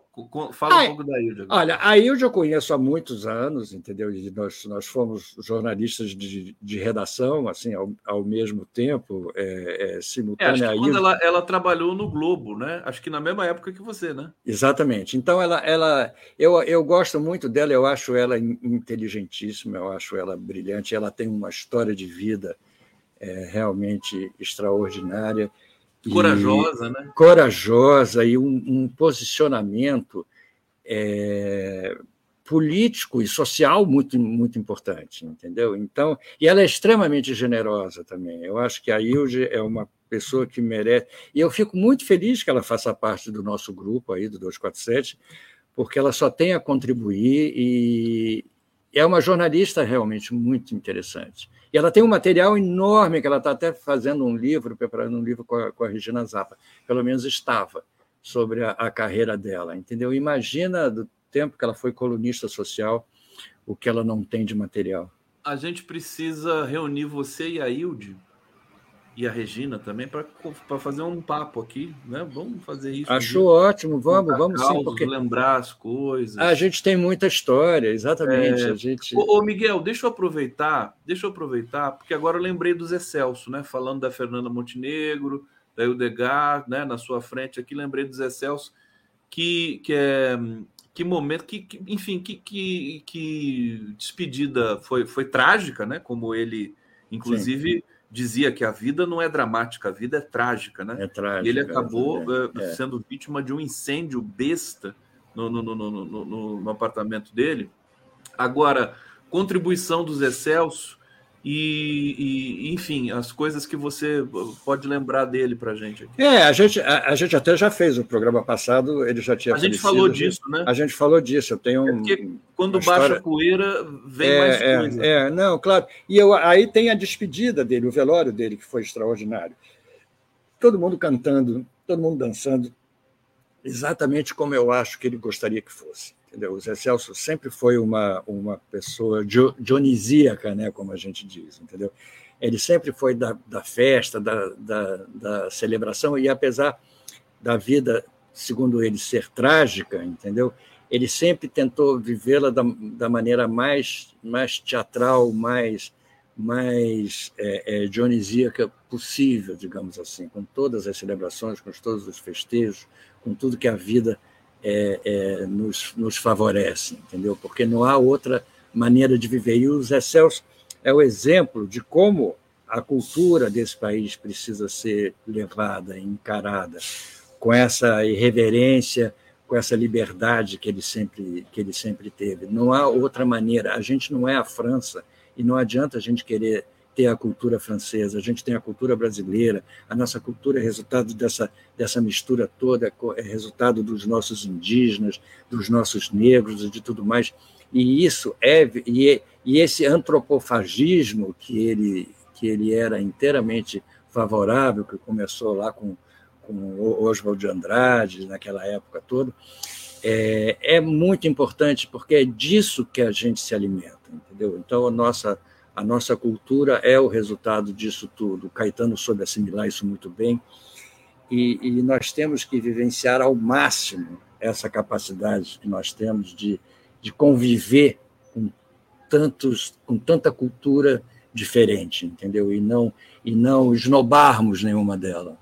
Claro, quanta gente, é, quantas referências para a cultura brasileira que nos deixaram nesses é. últimos é. anos. É toda uma geração que está se despedindo, né? Se a gente for atrás, Aldir Blanc, é, o João Gilberto, né? Voltando lá mais uns cinco anos atrás, porque é, Moraes Moreira, Gal Costa, é, enfim. É, Rita Lee, Erasmo, Zé Celso. A entendeu? gente precisa. É. é um bye-bye Brasil, né? Um bye-bye Brasil. Brasil é, é o bye bye, bye bye Brasil generalizado, é uma, é, faz uma falta muito grande. É uma geração que estruturou a identidade do país uhum. e que está chegando. Quer dizer, ninguém é eterno, as pessoas. Agora nós temos de também renovar esse, esse circuito, né, Miguel? É, a gente fala muito desse negócio, ah, não, a minha geração foi mais, mais brilhante, mais não sei o quê. É claro que não é isso que a gente quer, quer dizer, mas cada época é cada época. A gente não compara, por exemplo, os anos 60 aos anos é, é, 1850, no, no 1860, não há como, porque era uma outra situação, era uma, uma, uma outra, uma outra contingência, entendeu? É, a partir do momento que nós vivenciamos essa geração toda, desde o final, desde o início dos anos 50 até os anos 2000, que houve essa, essa efervescência cultural impressionante, 50 anos praticamente, é, porque o mundo estava vivendo uma época que favorecia esse tipo de coisa. Havia o livro, havia o jornal, havia a revista, havia o cinema, a televisão, a música, o disco, o vinil, o LP. Tudo isso é, é, favoreceu o aparecimento dessa, dessa gente toda com esse brilho todo. Hoje, com o mundo que a gente vive, com a informação diluída que a internet é, é nos traz, nós temos uma série de vantagens. Ela é mais, ela é mais democrática, ela abre espaço para muito mais gente, em compensação, ela pulveriza muito as coisas. Você não tem mais o mesmo impacto. Você não pode dizer assim, pô, surgiu fulano de tal, você viu fulano de tal cantando, aquele menino de 18 anos, porque igual a ele vão aparecer outros 15, entendeu? Então, não há mais aquela concentração de talento que a circunstância favorecia. Era o disco, era o livro, era tudo mais. Quer dizer, então, é, a gente ficou com essa impressão e com essa participação realmente muito forte. Hoje, eu acho que a participação, a transformação não está mais no nome da, da pessoa, em quem ele é, está no momento, está na, na mídia, está no veículo, está no, no celular, no, no, no, em tudo mais. Eu acho que tirou da pessoa para colocar no, no, no, veículo, entendeu? Eu acho. Miguel Paiva, um gentleman, sempre tão bom conversar com você. Você, você inclusive, me acalma também, viu? Eu sou tão evitado, estriônico. O Miguel vem aqui.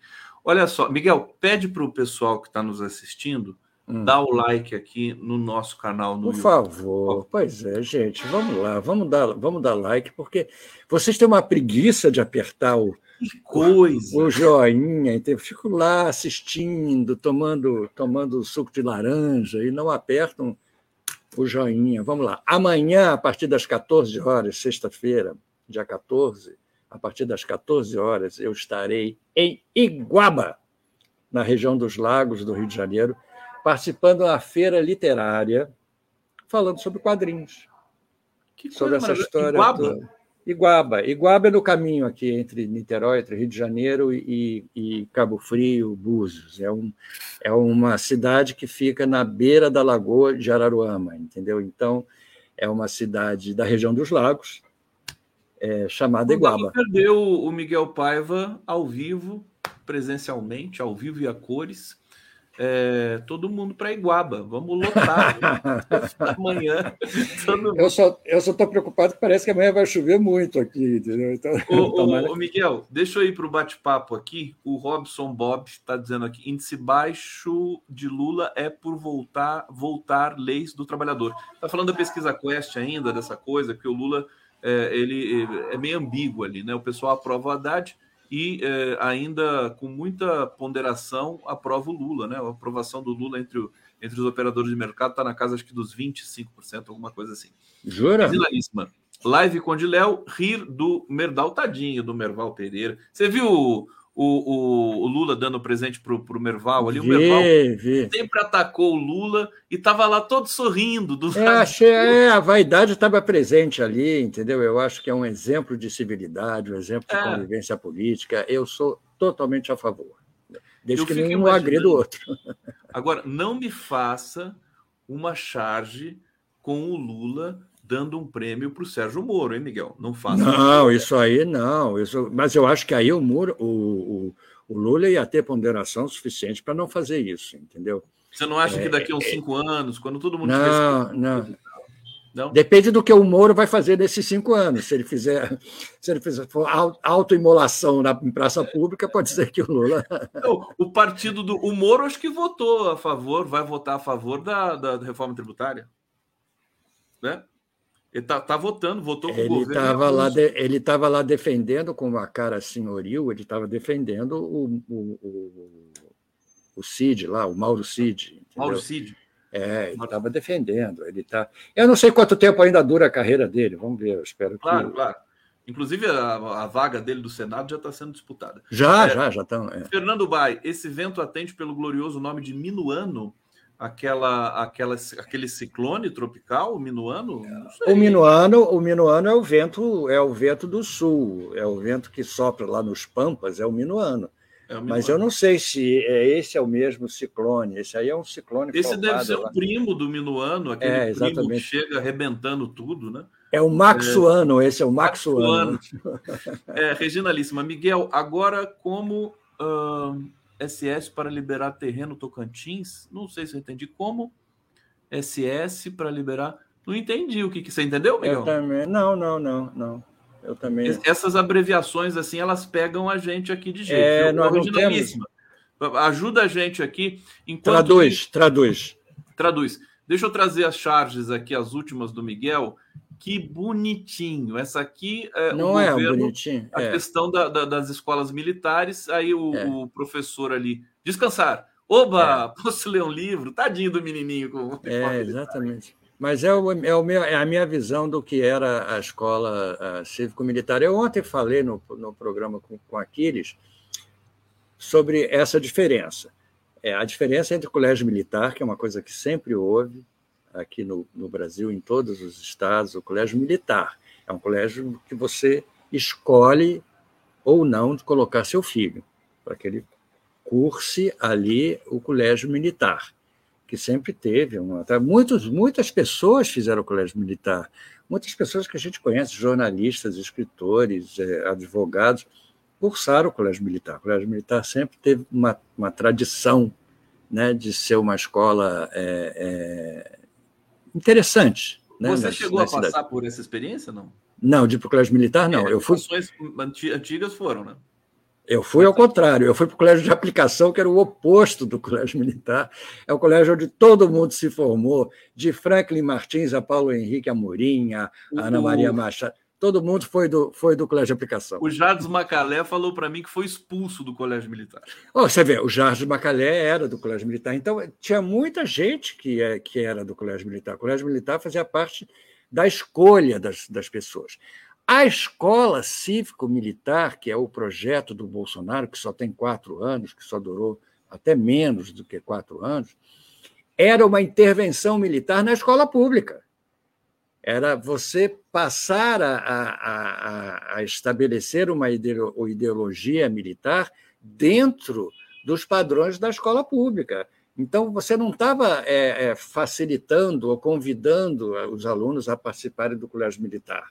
Era uma ingerência militar dentro do, do, do padrão de escola pública, laica e tudo mais, entendeu? Então, por isso que o Lula o Lula está querendo essa, fazer essa intervenção. O colégio militar continua a existir onde ele sempre existiu. Aqui no Rio de Janeiro, na Tijuca, uma instituição tradicionalíssima, entendeu? Que muita gente é, fez parte e tem orgulho de dizer que estudou lá. Eu não teria, eu sou filho de militar, mas eu não fui do colégio militar. Entendeu? Realmente não Você gostaria de ter sido. Miguel Paiva aqui. No, ah, inclusive, o nome do, do comandante do Exército é igual ao seu, né? É Miguel Paiva, né? Miguel Paiva, exatamente. É, é, é o, um, General um Miguel Paiva. É, ele tem outros, outros nomes no meio, mas. É. E a, além essa coisa do Colégio Cívico Militar, tem só uma coisa para incluir: é o seguinte, a grana que essa gente ganhou, entendeu? Os, os, os oficiais da reserva foram é, um uma dinheirama distribuída para a formação é, dessa. A grande, o Miguel, a grande, o que veio à tona com muita força, é, porque os crimes que o Bolsonaro cometeu, o Brasil já sabia. Agora, essa corrupção dentro das Forças Armadas, de privilégio para lá e de ganha para cá, você imagina, acho que mais de 100 mil, recebi o Renato Simões aqui, que está trabalhando no plano plurianual participativo do governo federal, que é uma coisa fantástica, ele disse assim, mais de um milhão de, uma, mais de 100 mil militares recebendo é, bolsa, é, auxílio emergencial. é. não sei se 40 mil ou 100 mil. É uma coisa que manchou muito, inclusive o fato do, do Mauro Cid ir fardado também na CPI, parece que o efeito foi contrário do que os, os generais é, esperavam, né? Quer dizer, prejudicou muito a, a imagem mais claro que prejudicou, porque o papel dele foi patético ali, e, vestir, e fardado fica mais, mais patético ainda para as Forças Armadas. E parece que ele infringiu o Código de Conduta Militar, porque quando você vai responder sobre uma questão relacionada a, a, ao, ao, governo civil, a, que não está relacionada ao, ao, ao regime militar ou ao que for, você, você não pode ir fardado. Então foi uma afronta que mais um tiro no pé. Eles estão com uma mira danada para acertar o pé, entendeu? Eles não é. Botar o alvo no pé. Eu vou, vamos produzir uma meia com um alvo. Assim, um alvo, exatamente. aí a gente manda pra... para tiro no pé, exatamente, para os militares, para facilitar o tiro. Uma boa charge, está feita. Para você não errar mais, né? Eu fiz uma vez, eu fiz uma vez uma charge. Lembra quando o Alckmin começou a aparecer com umas meias Sim, estranhas, sim, umas meias super, né? super fashion. Aí eu fiz uma charge que eram seis meias para ele usar em ocasiões diferentes, que tinham significados diferentes. Fiz essa charge. Vou... Não me lembro. É, fiz, fiz. Eu vou te mandar, eu vou achar aqui e te mando. Me e... manda para a gente mostrar ainda hoje. E vou ver se eu acho aqui. E, e vou fazer, então, a, a dos militares, com o, o tiro no o pé. Alvo. Exatamente, exatamente. Faz, a, faz aquele, aquela coisa do, do vértigo do Hitchcock. É, exatamente. É um alvo, é, é um ah, não, mas ali não, tem que ser um alvo mesmo, tem que ser um alvo, ser o... um alvo tradicional. Deixa eu ah, ver se eu acho aqui. telefone do, do Miguel não, não vou atender, não, não vou atender, não, que atendem lá embaixo. Deixa eu, ah, deixa então eu, tá bom. Deixa então, eu achar. Enquanto você procura aí o, o, o desenho do, das meias do Alckmin, deixa eu ver se chegou comentário aqui. Vou ler o José Carlos Faria. Tive, olha que bonito o Zé Carlos Faria aqui, menino nessa foto aqui. Que bacana. Tive a oportunidade ímpar de estudar no colégio de aplicação da UFRJ de 63 a 68.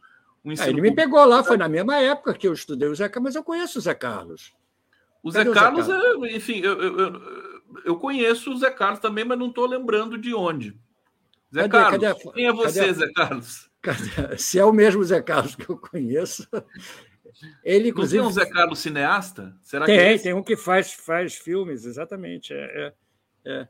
Deixa, deixa, deixa eu ver aqui. Deixa, deixa o Miguel procurar ali a charge meia. A charge. Enquanto ele procura, deixa eu, deixa eu atualizar vocês aqui.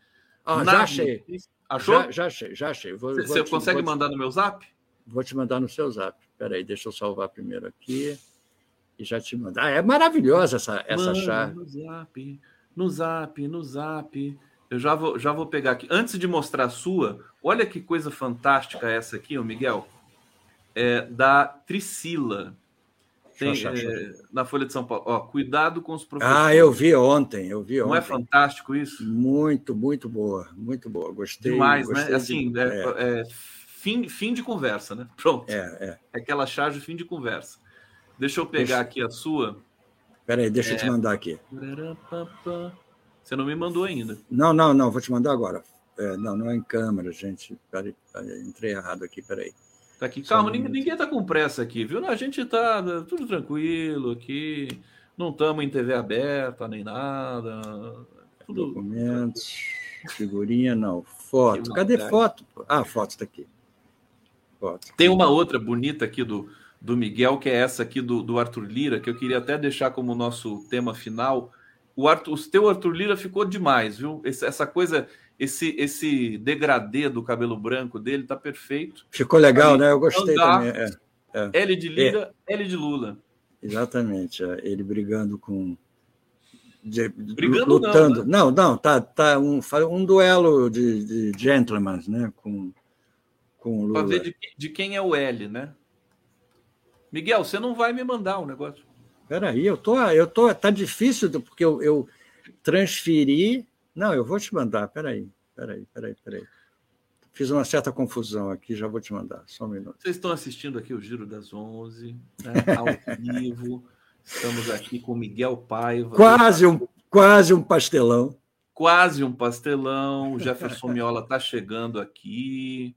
Já está aqui no bastidor. Daqui a pouco a gente faz a transição. Olha que bonito esse fundo que eu estou aqui usando, querido Miguel. É, do, é de um artista chamado Luiz Cavalli. Eu vou colocar até o Facebook dele aqui. Linda essa obra, né? Muito, muito. Gostei você demais. Que é um, você, enfim, você é um grande eu tô, artista. Eu não estou conseguindo mandar. Ele não está conseguindo. Então, você, é, é, se depois que você sair você conseguir, eu mostro aqui junto com o Jefferson Miola. Claro, eu vou te E agora passo para você fazer um, dar um recado, uma mensagem final para o nosso público, Miguel. O que, que você está aprontando, Miguel? Além de participar desse, desse festival literário, quando é que a sua exposição vai vir para São Paulo? Não, eu primeiro tenho que fazer ela aqui no Rio. Eu estou tá. organizando, quarta-feira que vem eu tenho uma reunião para justamente bater o martelo na data e tudo mais, entendeu? Para poder. É... Vai ser uma exposição muito maior do que a de Lisboa, vai ser uma exposição realmente consistente, e assim que ela tiver o período dela aqui, eu faço aí, aí em São Paulo, não há a menor dúvida, entendeu? Que eu quero fazer. E vou lançar o meu livro também, é Diário do Inferno, deve ser em setembro, que é que é todas as charges que eu publiquei no período Bolsonaro no 247. Ô, Miguel, Mas aí a gente, eu vou avisar. Tá bom. O bonitinho aqui, o Neo Oliveira falando. O L é livre. L, L é livre. É, o L, L, L de livre. L de livre. O, o, o, Zé Carlos está aqui falando, sou mesmo seu colega, Miguel. Fiz um então é esse, claro, conheço. Sobre o é. tombamento do Parque Laje, chamado Cemitério Parque. O Nassif já falou sobre mim. Abraço grande. Querido Zé Carlos, eu vou, vou, vamos entrar em contato com você, então, para você. Zé Carlos, é muito amigo dos meus amigos lá de, de Lisboa, da, da, Eliana Bibas e o, e o Carlos e o Carlos Henrique, estivemos juntos agora. É um pessoal fortíssimo do Colégio de Aplicação. Miguel, beijo grande para você e para o Joca. Sempre eu mando um beijo para o Joca. O Joca acabou é... de passar aqui, eu acho que ele vai almoçar agora. Valeu. Tchau, gente. Já te mandar.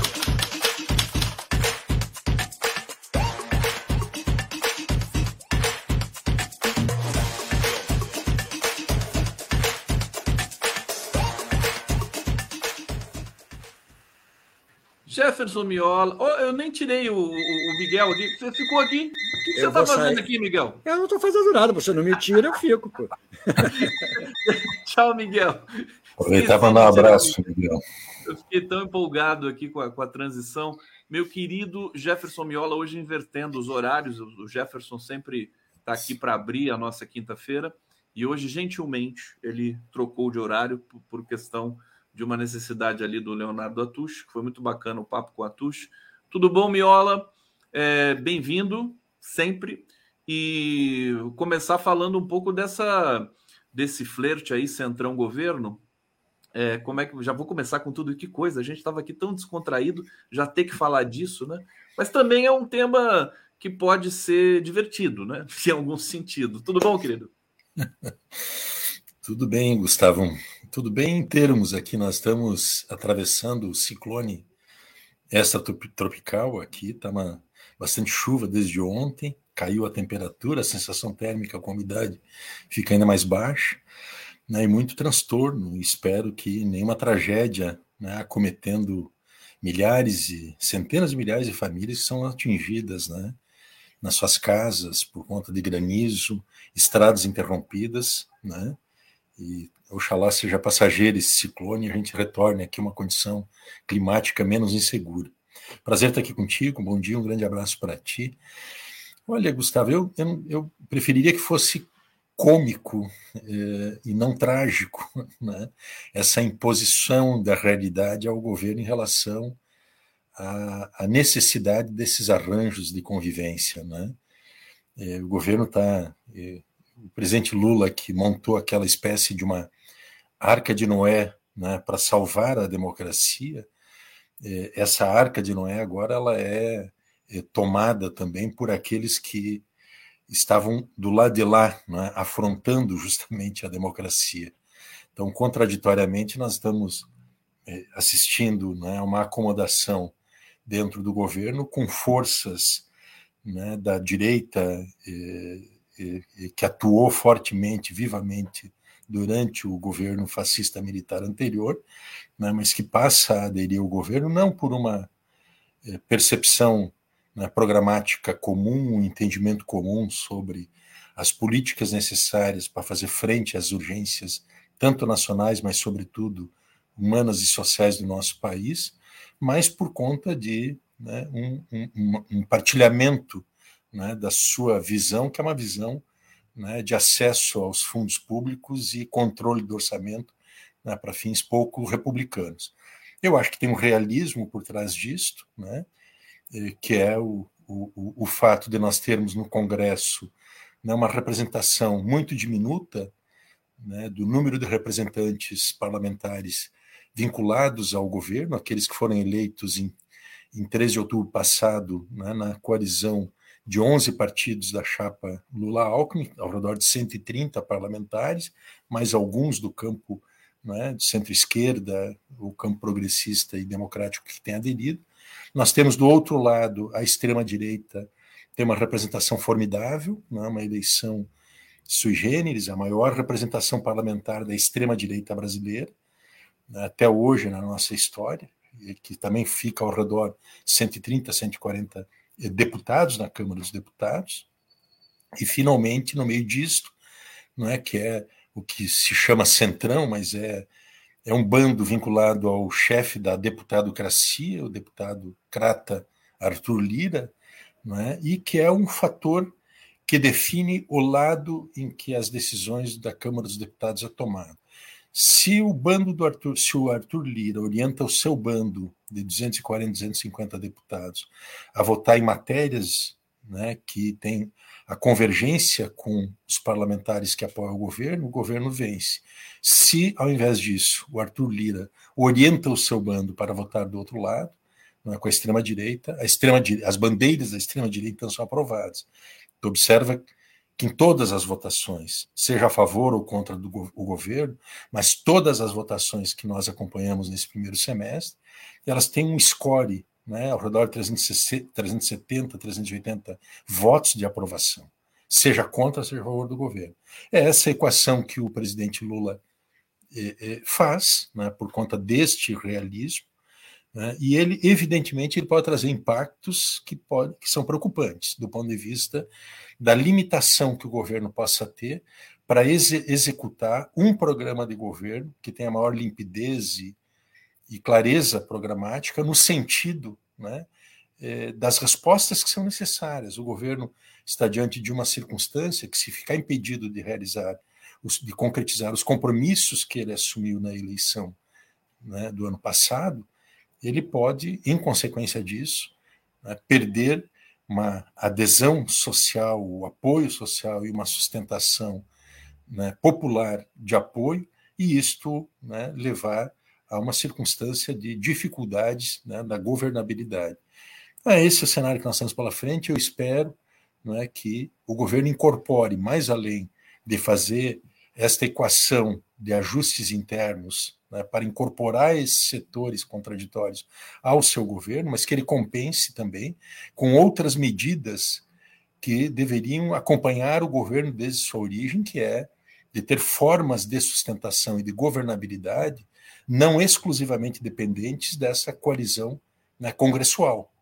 Né? E eu me refiro aqui diretamente, bem objetivamente, a formas de a um dispositivo popular de participação, de apoio ao governo, né, seja na forma de uma democracia né, plebiscitária, de submeter os, ao escrutínio público temas centrais da conjuntura, tema mesmo do Banco Taxa de Juros do Banco Central, autonomia do Banco Central, outros temas relacionados a, a, a valores né, que são muito caros né, aos direitos humanos, como o tema do aborto e outros tantos, e outras questões econômicas centrais.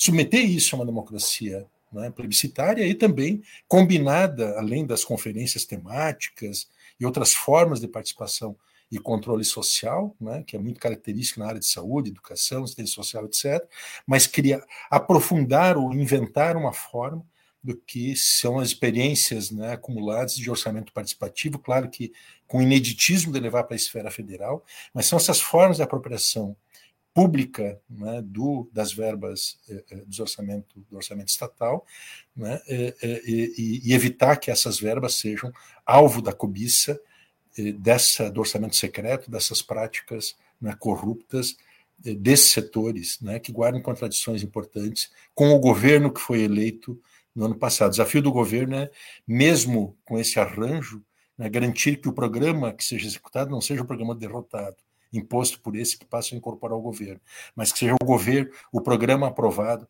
na eleição de 30 de outubro do ano passado. Vamos explorar um pouco aqui na sequência essas aparentes contradições, porque é, tem um processo acelerado de muitas informações novas. Eu quero trazer para você a questão da pesquisa Quest, a questão é, do, do, do, das 18 milhões de famílias que foram é, tiradas da linha da pobreza no mês de junho, quer dizer, um dado impressionante. Agora, antes, meu querido Jefferson Miola, e uma vez que você está em Porto Alegre, deixa eu atualizar é, essa questão do, do, tempo, do clima né, no Brasil e na região sul, né? Ciclone no Rio Grande do Sul e Santa Catarina, com ventos de 140 km por hora, é, já deixou um morto e 468 mil pessoas sem energia. É, desde a noite de quarta-feira, esse ciclone extratropical está uh, graçando ali pela região sul. O Boletim da Defesa Civil Gaúcha uh, atestou aqui 46 municípios com prejuízos. O fenômeno deve continuar sobre os estados do sul ao longo do dia, com pouca chuva, mas rajadas de vento que podem aproximar de 100 km por hora. Rio Grande do Sul amanheceu com 468 mil pessoas sem energia elétrica. O, Jefferson, dá um, um, panorama aí da sua condição, como é, como é que está Porto Alegre? Está é, tá assustando essa, essa situação aí com vocês hoje? É uma situação, eu tenho a impressão, a madrugada aqui foi muito tensa, né, com ventos muito fortes, foi uma noite, uma madrugada de lobos, né, com ventos uivantes. Né, durante toda a noite, dá para perceber, e era exatamente isso, confirma o que era uma previsão prévia, né, de ventos acima de 100 km por hora, é, chuva é muito intensa. Em outras regiões aqui do interior do estado, a situação, inclusive, foi ainda mais é, é, grave, mais crítica do que aqui em Porto Alegre. Agora tem uma situação de chuva persistente, mas de baixa intensidade, né, e com esses efeitos que eles ficam, né, que é problema de, de, de, quedas de barreiras, desmoronamentos, tem situação de, de rodovias e as estradas também comprometidas, né, e muita gente desalojada. Há um problema aqui que é um problema eh, que decorre combinadamente tanto do, de, de, de, desta intempérie, não é? que é o problema da energia elétrica, mas também ela decorre né, eh, majoritariamente por conta da, da, da, do descuido da empresa que assumiu né, que ganhou de brinde do atual governador de estado, né, a Companhia Estadual de Energia Elétrica, que pagou, né, a, a, empresa que é detentora desse, desse patrimônio, pagou o equivalente a 100 mil reais, o preço de um carro usado. E isso tem gerado, né, esse abandono dos investimentos na área elétrica, tem causado essas cifras que tu mencionaste aqui, quase Desculpa, 500 mil pessoas sem luz. O que, que foi 100 mil reais? 100 mil reais foi o valor com, pelo qual a empresa equatorial arrematou a Companhia Estadual de Energia Elétrica do Rio Grande do Sul, num processo. E provavelmente estava com dívidas e foi vendido. Escandaloso, mas num processo mesmo assim, Gustavo. Mesmo assim. Um processo escandaloso, mas escandaloso, obsceno de privatização do governador tucano eh, Eduardo Leite, por vezes também bolsonarista, ou pelo menos contumazmente né, um governador antipetista, em que pese o enorme apoio que ele ganhou né, da esquerda gaúcha para derrotar né, a expressão do bolsonarismo aqui, o Onyx Lorenzoni. O Onyx Mas Lorenzoni. é esse personagem que privatizou e está privatizando agora num escândalo brutal né, a Companhia né, Estadual de Abastecimento de Água do Rio Grande do Sul algum arrependimento de, de, de, de, da esquerda votar no, no Eduardo Leite em vez não, eu não, eu não eu não diria isto porque são as escolhas que se faz. É assim, ou pula do penhasco ou pula do, da precipício. É, eu en, entre impedir né, que o, a expressão, digamos, genuína do fascismo tomasse conta, né, ou uma sucursal do bolsonarista assumisse o Estado, em que pese haver uma equivalência programática, no sentido de uma visão neoliberal de Estado mínimo, de privatizações, de desmonte das políticas sociais, é, entre o fascismo e, e, e, e, pelo menos um verniz democrático, a gente tem que optar sempre pelo menos pior, que foi o caso do Eduardo Leite. Eu, eu, não sei se vocês estão percebendo, mas eu estou tendo oscilações de energia aqui também, que uma coisa ah. meio inédita deve ser deve ser efeito desse ciclone também aqui na região, porque pela foto que, que eu inclusive mostrei aqui, né, é, atinge até o Rio de Janeiro, né? Até o pedacinho é. do Rio ali, o Miguel estava falando. Olha só que violência disso aqui. Vamos torcer para é. que ele se dissipe. E agora uma coisa é verdade. Eu estou acompanhando, como eu fico o tempo todo conectado, né? É, a, a, as autoridades avisaram com bastante antecedência dessa vez que ia haver esse Isso. ciclone, né? O, é. o Havia um, uma, um, alerta na semana passada que não se confirmou, e ah. esse novo alerta dessa semana se confirmou. É, esse trabalho tá, me parece que está melhorando no Brasil de alerta, né? Bom, o Luiz Matos está aqui. Miola, avise ao Lula que ele manda nas Forças Armadas. Você tem que avisar. Ô, Lula, você manda, viu? É, o Luiz Matos, Miola satisfeito com o Múcio. É, é essa. Você adora o Múcio, né, Miola? A gente sabe. Agora, aproveitando essas questões aqui, para você falar também do Múcio e tudo mais, é, essa história do, do, do Mauro Cid, né? Mais uma vez, já que ele não falou nada, mas ele falou, ele falou com a indumentária dele, né? É, você sabe se isso realmente é, é crime mi, militar ou uma violação? É, um, um militar depor com a farda? É, a informação que a gente tem é que também o Lula não gostou dessa história e a rigor está dando o que falar nesse momento, que como se fosse uma ameaça, né, dos militares mais uma vez é uma espécie de espasmo golpista. Sim. Fala para gente, Miola. Olha, Gustavo José Conde, esse é um tema, tema. A gente costuma pensar que os os militares é uma, uma, uma situação espasmódica, né? Não, é um tema permanente e central, não só da conjuntura, mas do período histórico recente que nós estamos vivendo. Né? E eles são um fator central, né?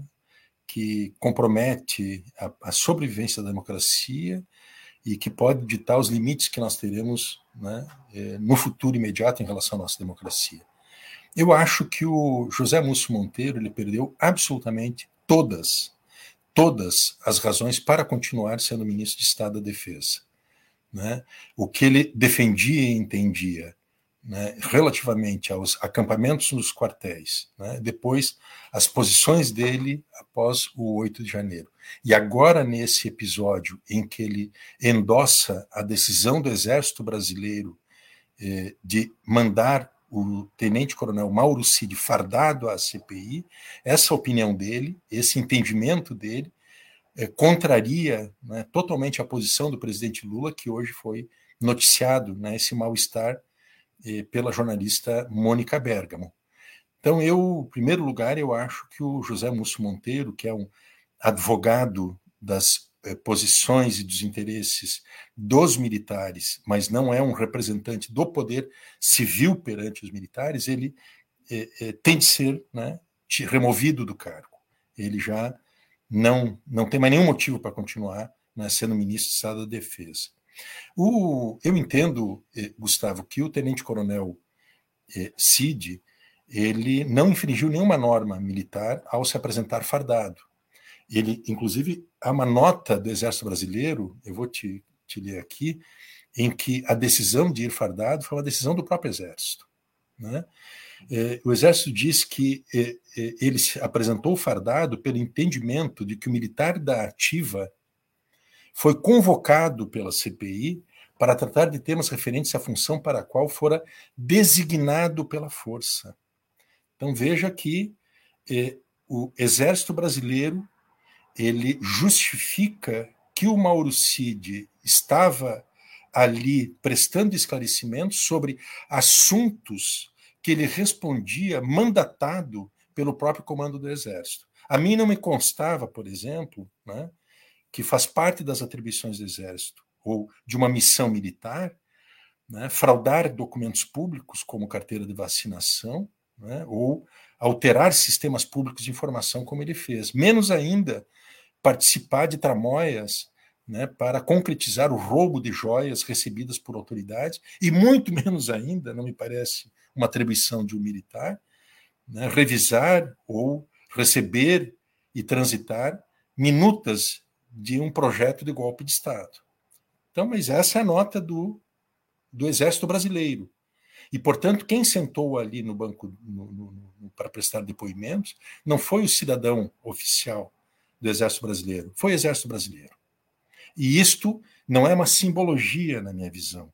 Isto é uma mensagem, um recado muito claro. Por um lado, importante a gente dizer que é o primeiro oficial militar da ativa que presta depoimento em CPIs que vai fardado. É o primeiro. O general Jean Laward, que teve alguns dias atrás, ele foi em trajes civis. Durante a CPI da, da Covid, o general da morte, Eduardo Pazuello, que era da ativa, ele foi em trajes civis. O seu assessor, que era o seu secretário executivo, o tenente-coronel Elcio Franco, também da ativa, foi em trajes civis. Então veja que essa é a primeira vez que um militar da ativa vai fardado. E aqui eu acho que a gente tem que fazer um esforço de interpretação. E eu imagino que isto decorre de uma mudança qualitativa da exigência que o, o próprio eh, eh, Mauro Cid, com o seu pai, que é um general da reserva, que até dezembro passado estava eh, chefiando o escritório da Apex em Miami, nos Estados Unidos, com um salário de mais de 50, de 40, 50 mil dólares, né, que é da turma do Bolsonaro na AMAN, em 76, então, eles começam a, eu entendo que eles pressionam o próprio exército para apoiar e dar guarida ao tenente-coronel Mauro Cid. Mauro Cid, ele é uma usina de informações, ele é um arquivo vivo que ele pode implodir tanto o Bolsonaro e o bolsonarismo, mas, sobretudo, ele pode implodir né, o comando do Exército e o alto comando do Exército brasileiro. Então, eu acho que esse é um primeiro ponto que a gente tem que né, tomar nota que há uma mudança qualitativa. Segundo lugar, o Exército Brasileiro ele demonstra que ele está respaldando o seu militar, esse seu oficial, que ocupou um posto muito relevante no governo anterior. E ele não só respalda, como ele protege esse militar. E ele deixa esse militar livre de qualquer tipo de apuração. Não há dentro do Exército Brasileiro nenhum processo administrativo instaurado e menos ainda algum inquérito quando ele já deveria estar sendo submetido a várias investigações. E olha só, já teria tempo suficiente para concluir essas apurações, para esse, esse personagem ele ser expulso da corporação e estar preso. Mas estar preso não ali no quartel-general, ele deveria estar preso no sistema penal civil. Né? onde ele, ali, inclusive, ele é muito bem guarnecido, ele recebe visitas, mais de duas visitas por dia dos seus comparsas, daqueles que perpetraram crimes tanto quanto quanto eles.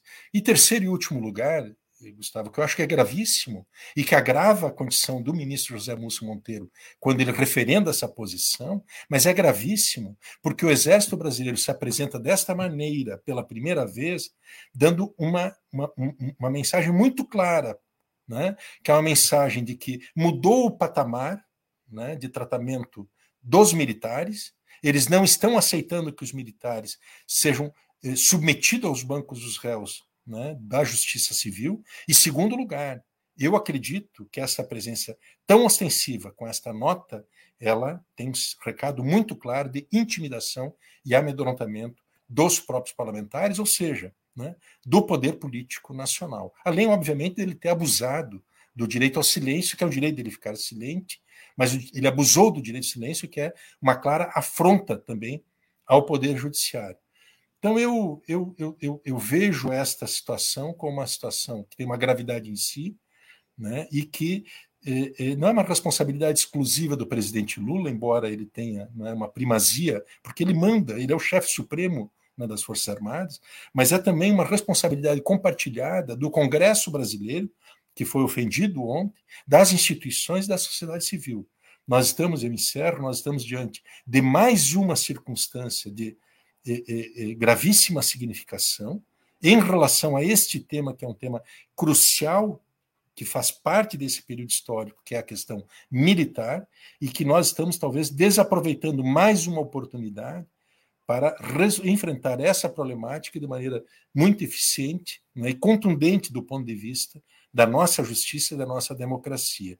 E isto pode cobrar, né, num futuro não tão longínquo, né, os seus preços, porque eles estão são, são cúpulas partidarizadas e conspiradoras né, que estão à frente, lamentavelmente, das Forças Armadas brasileiras.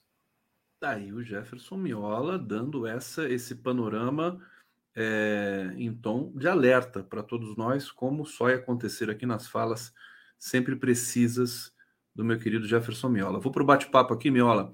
Falcão Silva comprou filé a preço de osso, o monopólio de um serviço público essencial pelo preço de um carro 1.0. Eu não estou sabendo, não sei de quem ele está falando, falando do Mauro Cid? Não, eu, eu acho que ele está se referindo aqui à, à compra da, da empresa de energia elétrica. Né, ah, é verdade. 100 mil reais. É. Perfeitamente. E se eu não estou equivocado, é, é exato. O que, que você ia falar? Não, se eu não estou equivocado, os donos da, da, da, Equatorial é o trio fraudulento da, das americanas, o Sucupira, o ah, Paulo Lema. o Jorge Paulo Lema, aquele pessoal, isso, gente isso. boa, né, honesto. Só gente Aqui. boa.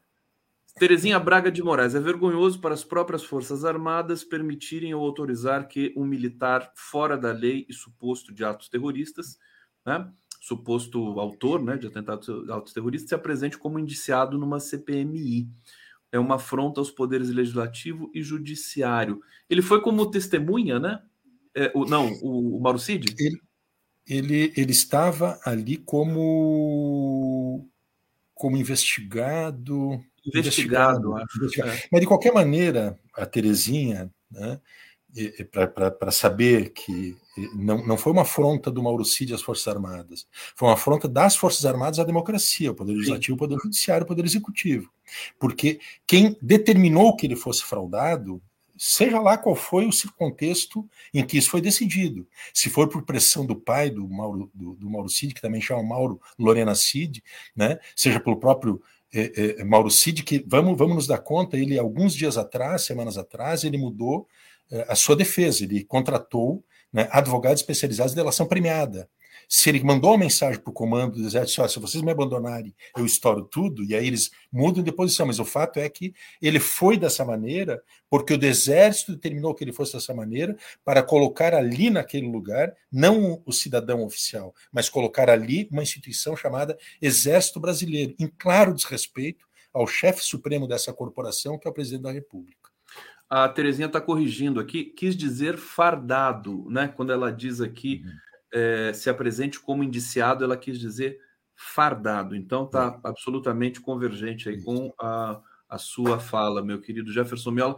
Eu queria falar com você um pouco do, do Luiz Roberto Barroso, que eu sei que você gosta muito dele também, o ministro Barroso, porque ele falou uma bobagem assim terrível, né?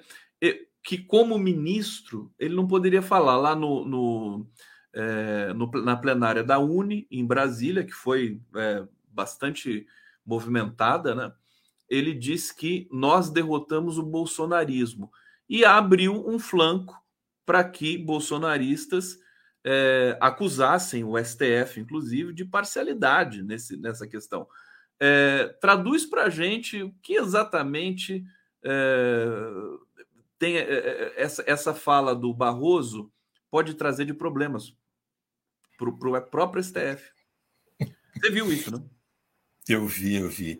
Agora, o, o, o, Barroso, o ministro Barroso, ele é aquele espécie daquele Teletubby, né? Que era um, é um, um, um, programa infantil que tinha, era de novo, de novo tinha uma traquinha, é de novo. De novo. É isso, ele, ele, ele, tem, ele tem, assim, por hábito, né? Sempre cometeu alguma bobagem. Né? Lá na Lava Jato, se tem várias circunstâncias envolvendo ele. Né? Aí depois ele comete aquele erro primário, né? imaginando que estava tendo uma solução mágica, ele convida as Forças Armadas para fazerem parte né, do sistema de monitoramento, acompanhamento né, do funcionamento das urnas e da própria eleição, coisa que tirou da cabeça dele e agora com essa situação. Então, eu, eu acho, primeiro assim, tá, Gustavo? Eu, é, é, falta ao judiciário brasileiro né, uma noção do seu lugar, né? assim como aos militares. Então, está tudo errado na nossa, nossa realidade. Porque os militares interferem na política, né? a política ela é judicializada, o judiciário né, é, legisla e por aí afora.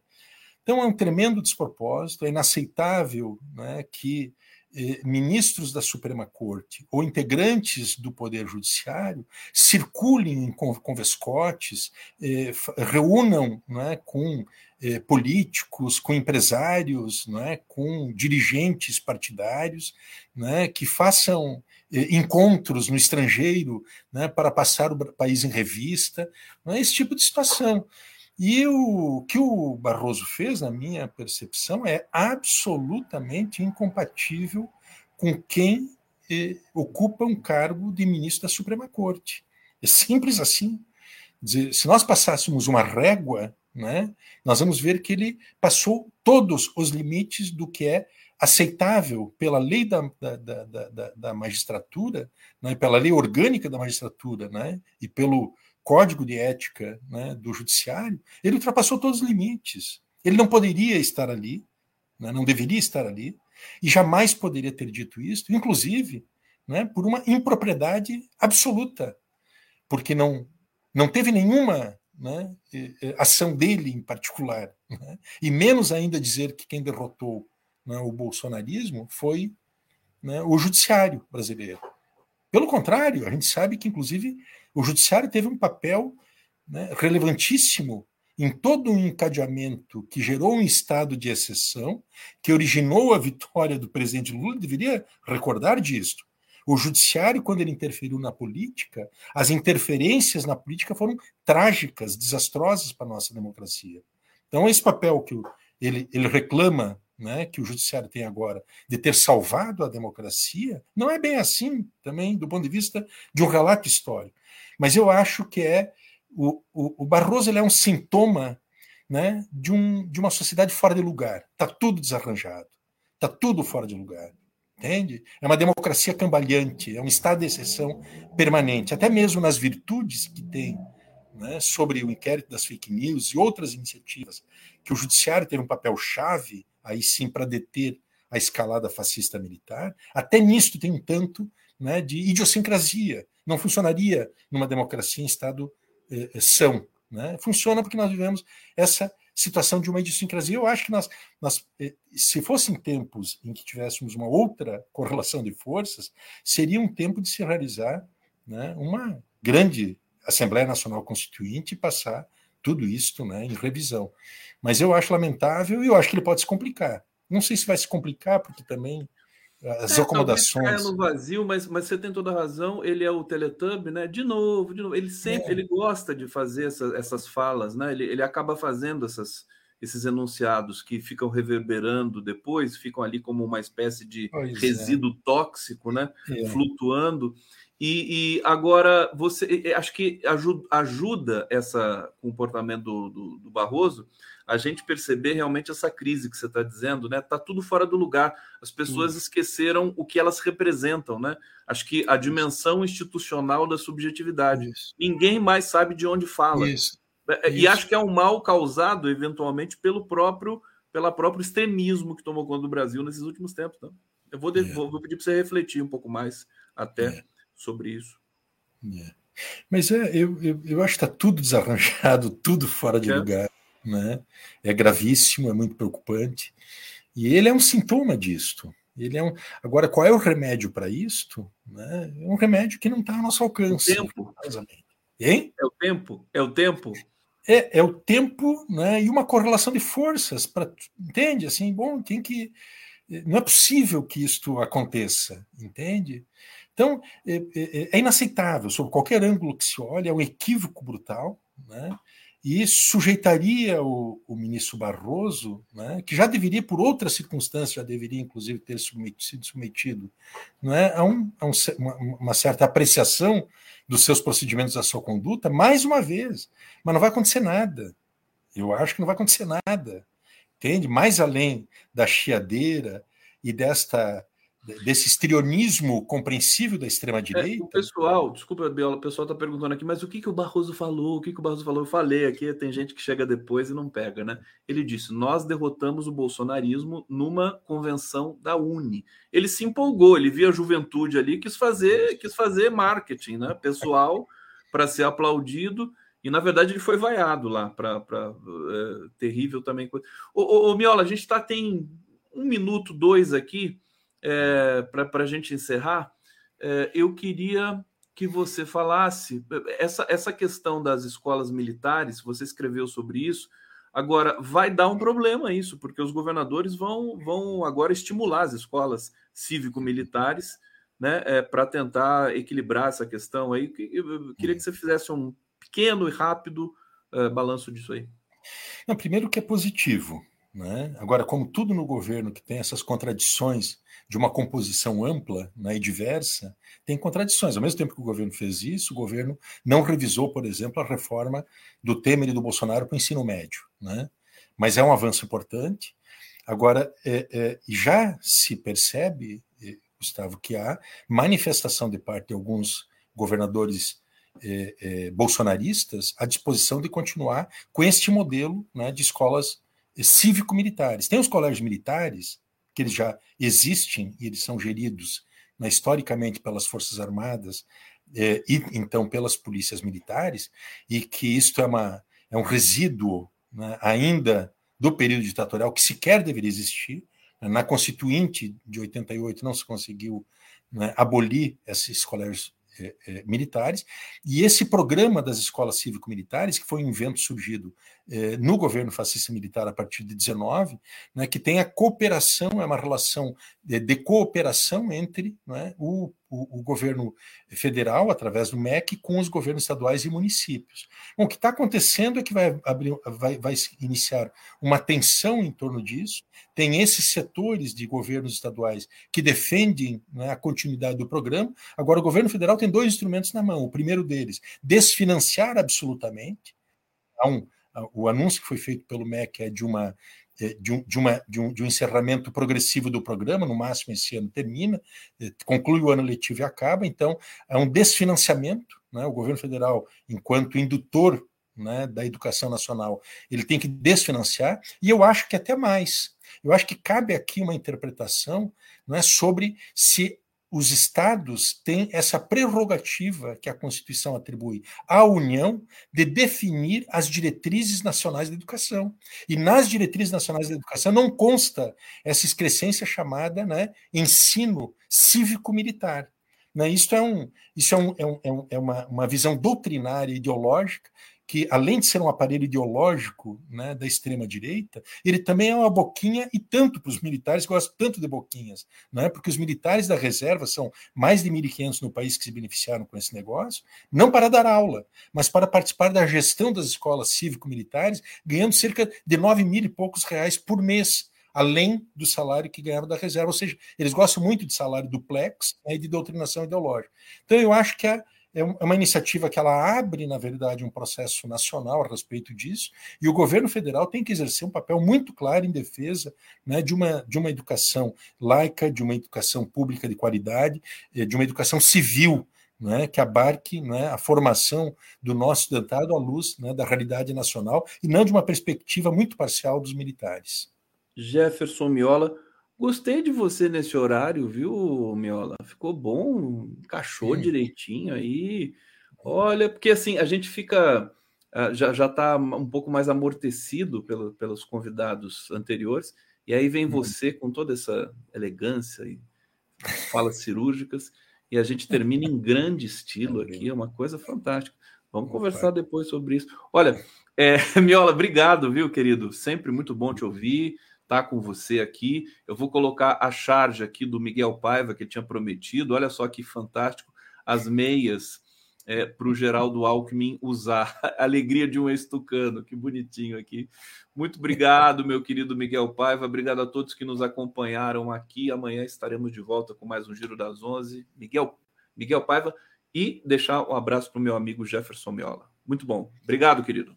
Obrigado a ti, Gustavo. Deixa um grande abraço pelo pro, pro Miguel Paiva e felicitações a ele pela excelente charge, sempre uma, uma produção de altíssima qualidade. Um abraço, bom final de semana para nós. Até mais. Valeu, para todos nós. Obrigado, gente. Até amanhã.